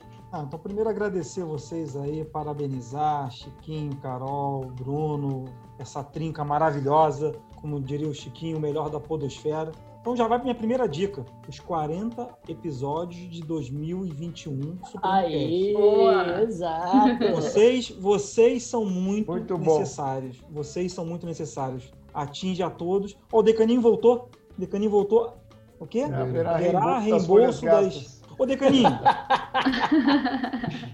Bernardo, Bernardo, eu vou falar Eu não que ia sim, dar vou uma falar que dica o que- Bernardo vai pagar, o que o Bruno vai pagar, para você ver quanto tempo você vai ficar esperando. Se é que você me entende aquele presente. ô Decaninho, Diga. você, embora é, é- é novo, né, mas está há muito tempo no mercado aí, como você disse, Hum, eu, vou dar uma, eu não ia dar uma dica aqui, não, mas eu. No aceito. meio do, do- do episódio. do presidente. Não, no meio do episódio, eu procurei aqui na, no, no Google, dei uma googada aqui, eu falei, vou dar uma dica por causa do Decaninho. Hum. E talvez ele lembre do- da, da figura. Especial Alf de Natal, 1987. Ah, o é Muita teimoso? gente não deve ter ouvido. Alf ou é teimoso? O é teimoso, claro, claro. Então, Boa muita dica. gente não deve conhecer. Eu vou anotar aqui agora. Então, anota aí. Mas aqui, seguindo aqui a- a- as dicas, eu também, enfim, eu acho que essas dicas daqui também tem um valor do caramba. O, Carol, assisti com a minha esposa Emily em Paris, em Paris, maravilhoso. Eu gosto de tudo, Gostou? gosto de desenho, gosto da, adoro essas séries, é, muito legais. Tem um, um- um- um livro que eu li há muitos anos atrás, nem sei se já foi indicado aqui, dado como dica. Era um livro, era, era- foi feito um livro para vendas, mas eu acho que assim que trata de persistência, dá, dá várias dicas. É um livro fininho, que é o maior vendedor do mundo, do Og Mandino. Tem uns pergaminhos e eu acho que para esse momento pode ser legal para uma galera dar, dar uma lida. E pelo tudo que foi dito aqui, e de novo, sem é, é, querer doutrinar, sem querer que- é, colocar questões religiosas, tem algumas passagens de um cara que foi considerado o maior líder, um dos maiores líderes, para mim, o maior líder da humanidade, que foi é Jesus Cristo, que eu acho que de vez em quando dá uma lidinha ali, va- vai trazer muito muita coisa boa, ainda que seja sem um caráter religioso. Então, minhas dicas são essas aí, agradecer novamente, parabenizar a todos pelos 60 episódios e já ansioso pelos próximos 40. Obrigado, Carluxo. Valeu demais. Caio, Valeu, sua dica cara. pra gente encerrar o episódio, cara. Vambora. É, antes de dar a dica, eu queria agradecer, parabenizar os Premcast pelo projeto. É um projeto que eu tenho muito orgulho de poder assistir de perto, assim, de ver a- a- o empenho de vocês, o empenho da Carol nas pautas, o Bruno na sensibilidade da escolha dos temas, o Chico com, assim, o brilhantismo dele de escorrer entre os temas. Então, assim, parabéns pelo projeto. É, sabendo que são temas que são muito sensíveis a mim também, a Carol falou muito bem na, na fala dela, é, que o que ela espera também são essas noções de empatia em relação às classes minori- minoritárias, eu pertenço a uma delas, então não poderia deixar de frisar isso, que também é muito importante para mim. E as minhas dicas são totalmente correlatas a isso, até porque você está ouvindo este podcast em novembro, novembro é o mês da consciência negra, então eu gostaria de fazer um link aqui com as minhas dicas, que vão ser todas, duas das três dicas são voltadas para isso. A primeira, a primeira delas é o filme Black is King, que está no Disney Plus, que estreou no Brasil ontem. Black is King é dirigido pela Beyoncé e ele faz uma celebração maravilhosa da cultura afro. É uma- um deleite assim para quem quer conhecer melhor artistas africanos, porque ela não, ela pegou artistas assim do, do mundo inteiro, mas ela focou muito na cultura africana. E é uma celebração linda, absolutamente linda da cultura negra. Caio, Sim, inclusive nosso editor tá pirando nesse momento. Exato. um grande fã de Beyoncé. Exato. É, então a primeira dica é Black Skin, dirigido por Beyoncé, que está no Disney Plus. É, a segunda dica é uma obra da, da Djamila Ribeiro, que percorreu o ano inteiro. A gente não pode esquecer que esse ano foi um ano onde foram discutidos bastantes assuntos correlatos ao racismo. E isso é uma coisa que a gente não pode falar somente quando o fato acontece. Né? A gente teve aquele assassinato brutal de George Floyd, e isso não pode ecoar somente nas redes sociais. Então, esse aprendizado tem que ser diário, especialmente para quem é branco. Então, eu indico os livros, as obras de Djamila Ribeiro, na verdade, indico seguir a Djamila também, que ela provoca discussões bastante, assim, de aprendizado mesmo. A gente se coloca como aluno perante a Djamila. E a terceira, fazendo um coro aqui também, é, ao movimento LGBT, é, eu indico a série Pose da Netflix, que é uma série que retrata a cena Bauru nos anos 80 e faz uma relação direta e explica como que foi naquela época a epidemia de AIDS e HIV e faz um, um- um recorte brilhante, assim. A série, ela só tem... A, a 90% da, do elenco da série são de atores transgêneros, transgêneros. E, na verdade, é a série com o maior número de atores trans da história das produções audiovisuais. E é uma série linda, assim, impecável para quem quer entender um pouco mais dessa cena, de como que começou nos Estados Unidos, essa cena de ballroom e tal. Então, essas são as minhas dicas. Agradeço novamente aos espaços aqui, agradeço a você que está ouvindo pelo carinho não só comigo, mas com, com a DM também lá no Instagram do Supremo. Obrigado pela paciência que vocês têm comigo lá porque a gente sabe que é um exercício diário de criatividade. Tem vezes que a gente acerta, tem, tem vezes que não, mas o, o intuito de, de, tentar ser um ótimo, uma ótima escapatória de humor, de conteúdo para vocês, isso eu tenho sempre quando eu levanto da minha cama. Então é isso, obrigado pessoal e nos vemos ano que vem. É isso aí. E a minha dica suprema já foi dada aqui em alguns episódios, mas eu estou assistindo ela e estou abismado com a quantidade de reflexões que ela gera. É Black Mirror. É, a gente já falou de alguns episódios aqui, né, Chico? Mas é impressionante. Ah, você fica reflexivo dois dias Sim, de cada episódio que você assiste. Não sei se você assistiu Carlinhos, Fred. Você assiste um episódio, você fala, ah, fraco. Aí daqui a pouco você dá uns estalos. Caralho! Que, você que viu o episódio do é essa? É, eu vi o episódio do Porco, vi o San Junipero. Tem um Nossa. monte de episódios lá que gera reflexões fantásticas. Nossa. Então fica a minha dica, Black Mirror.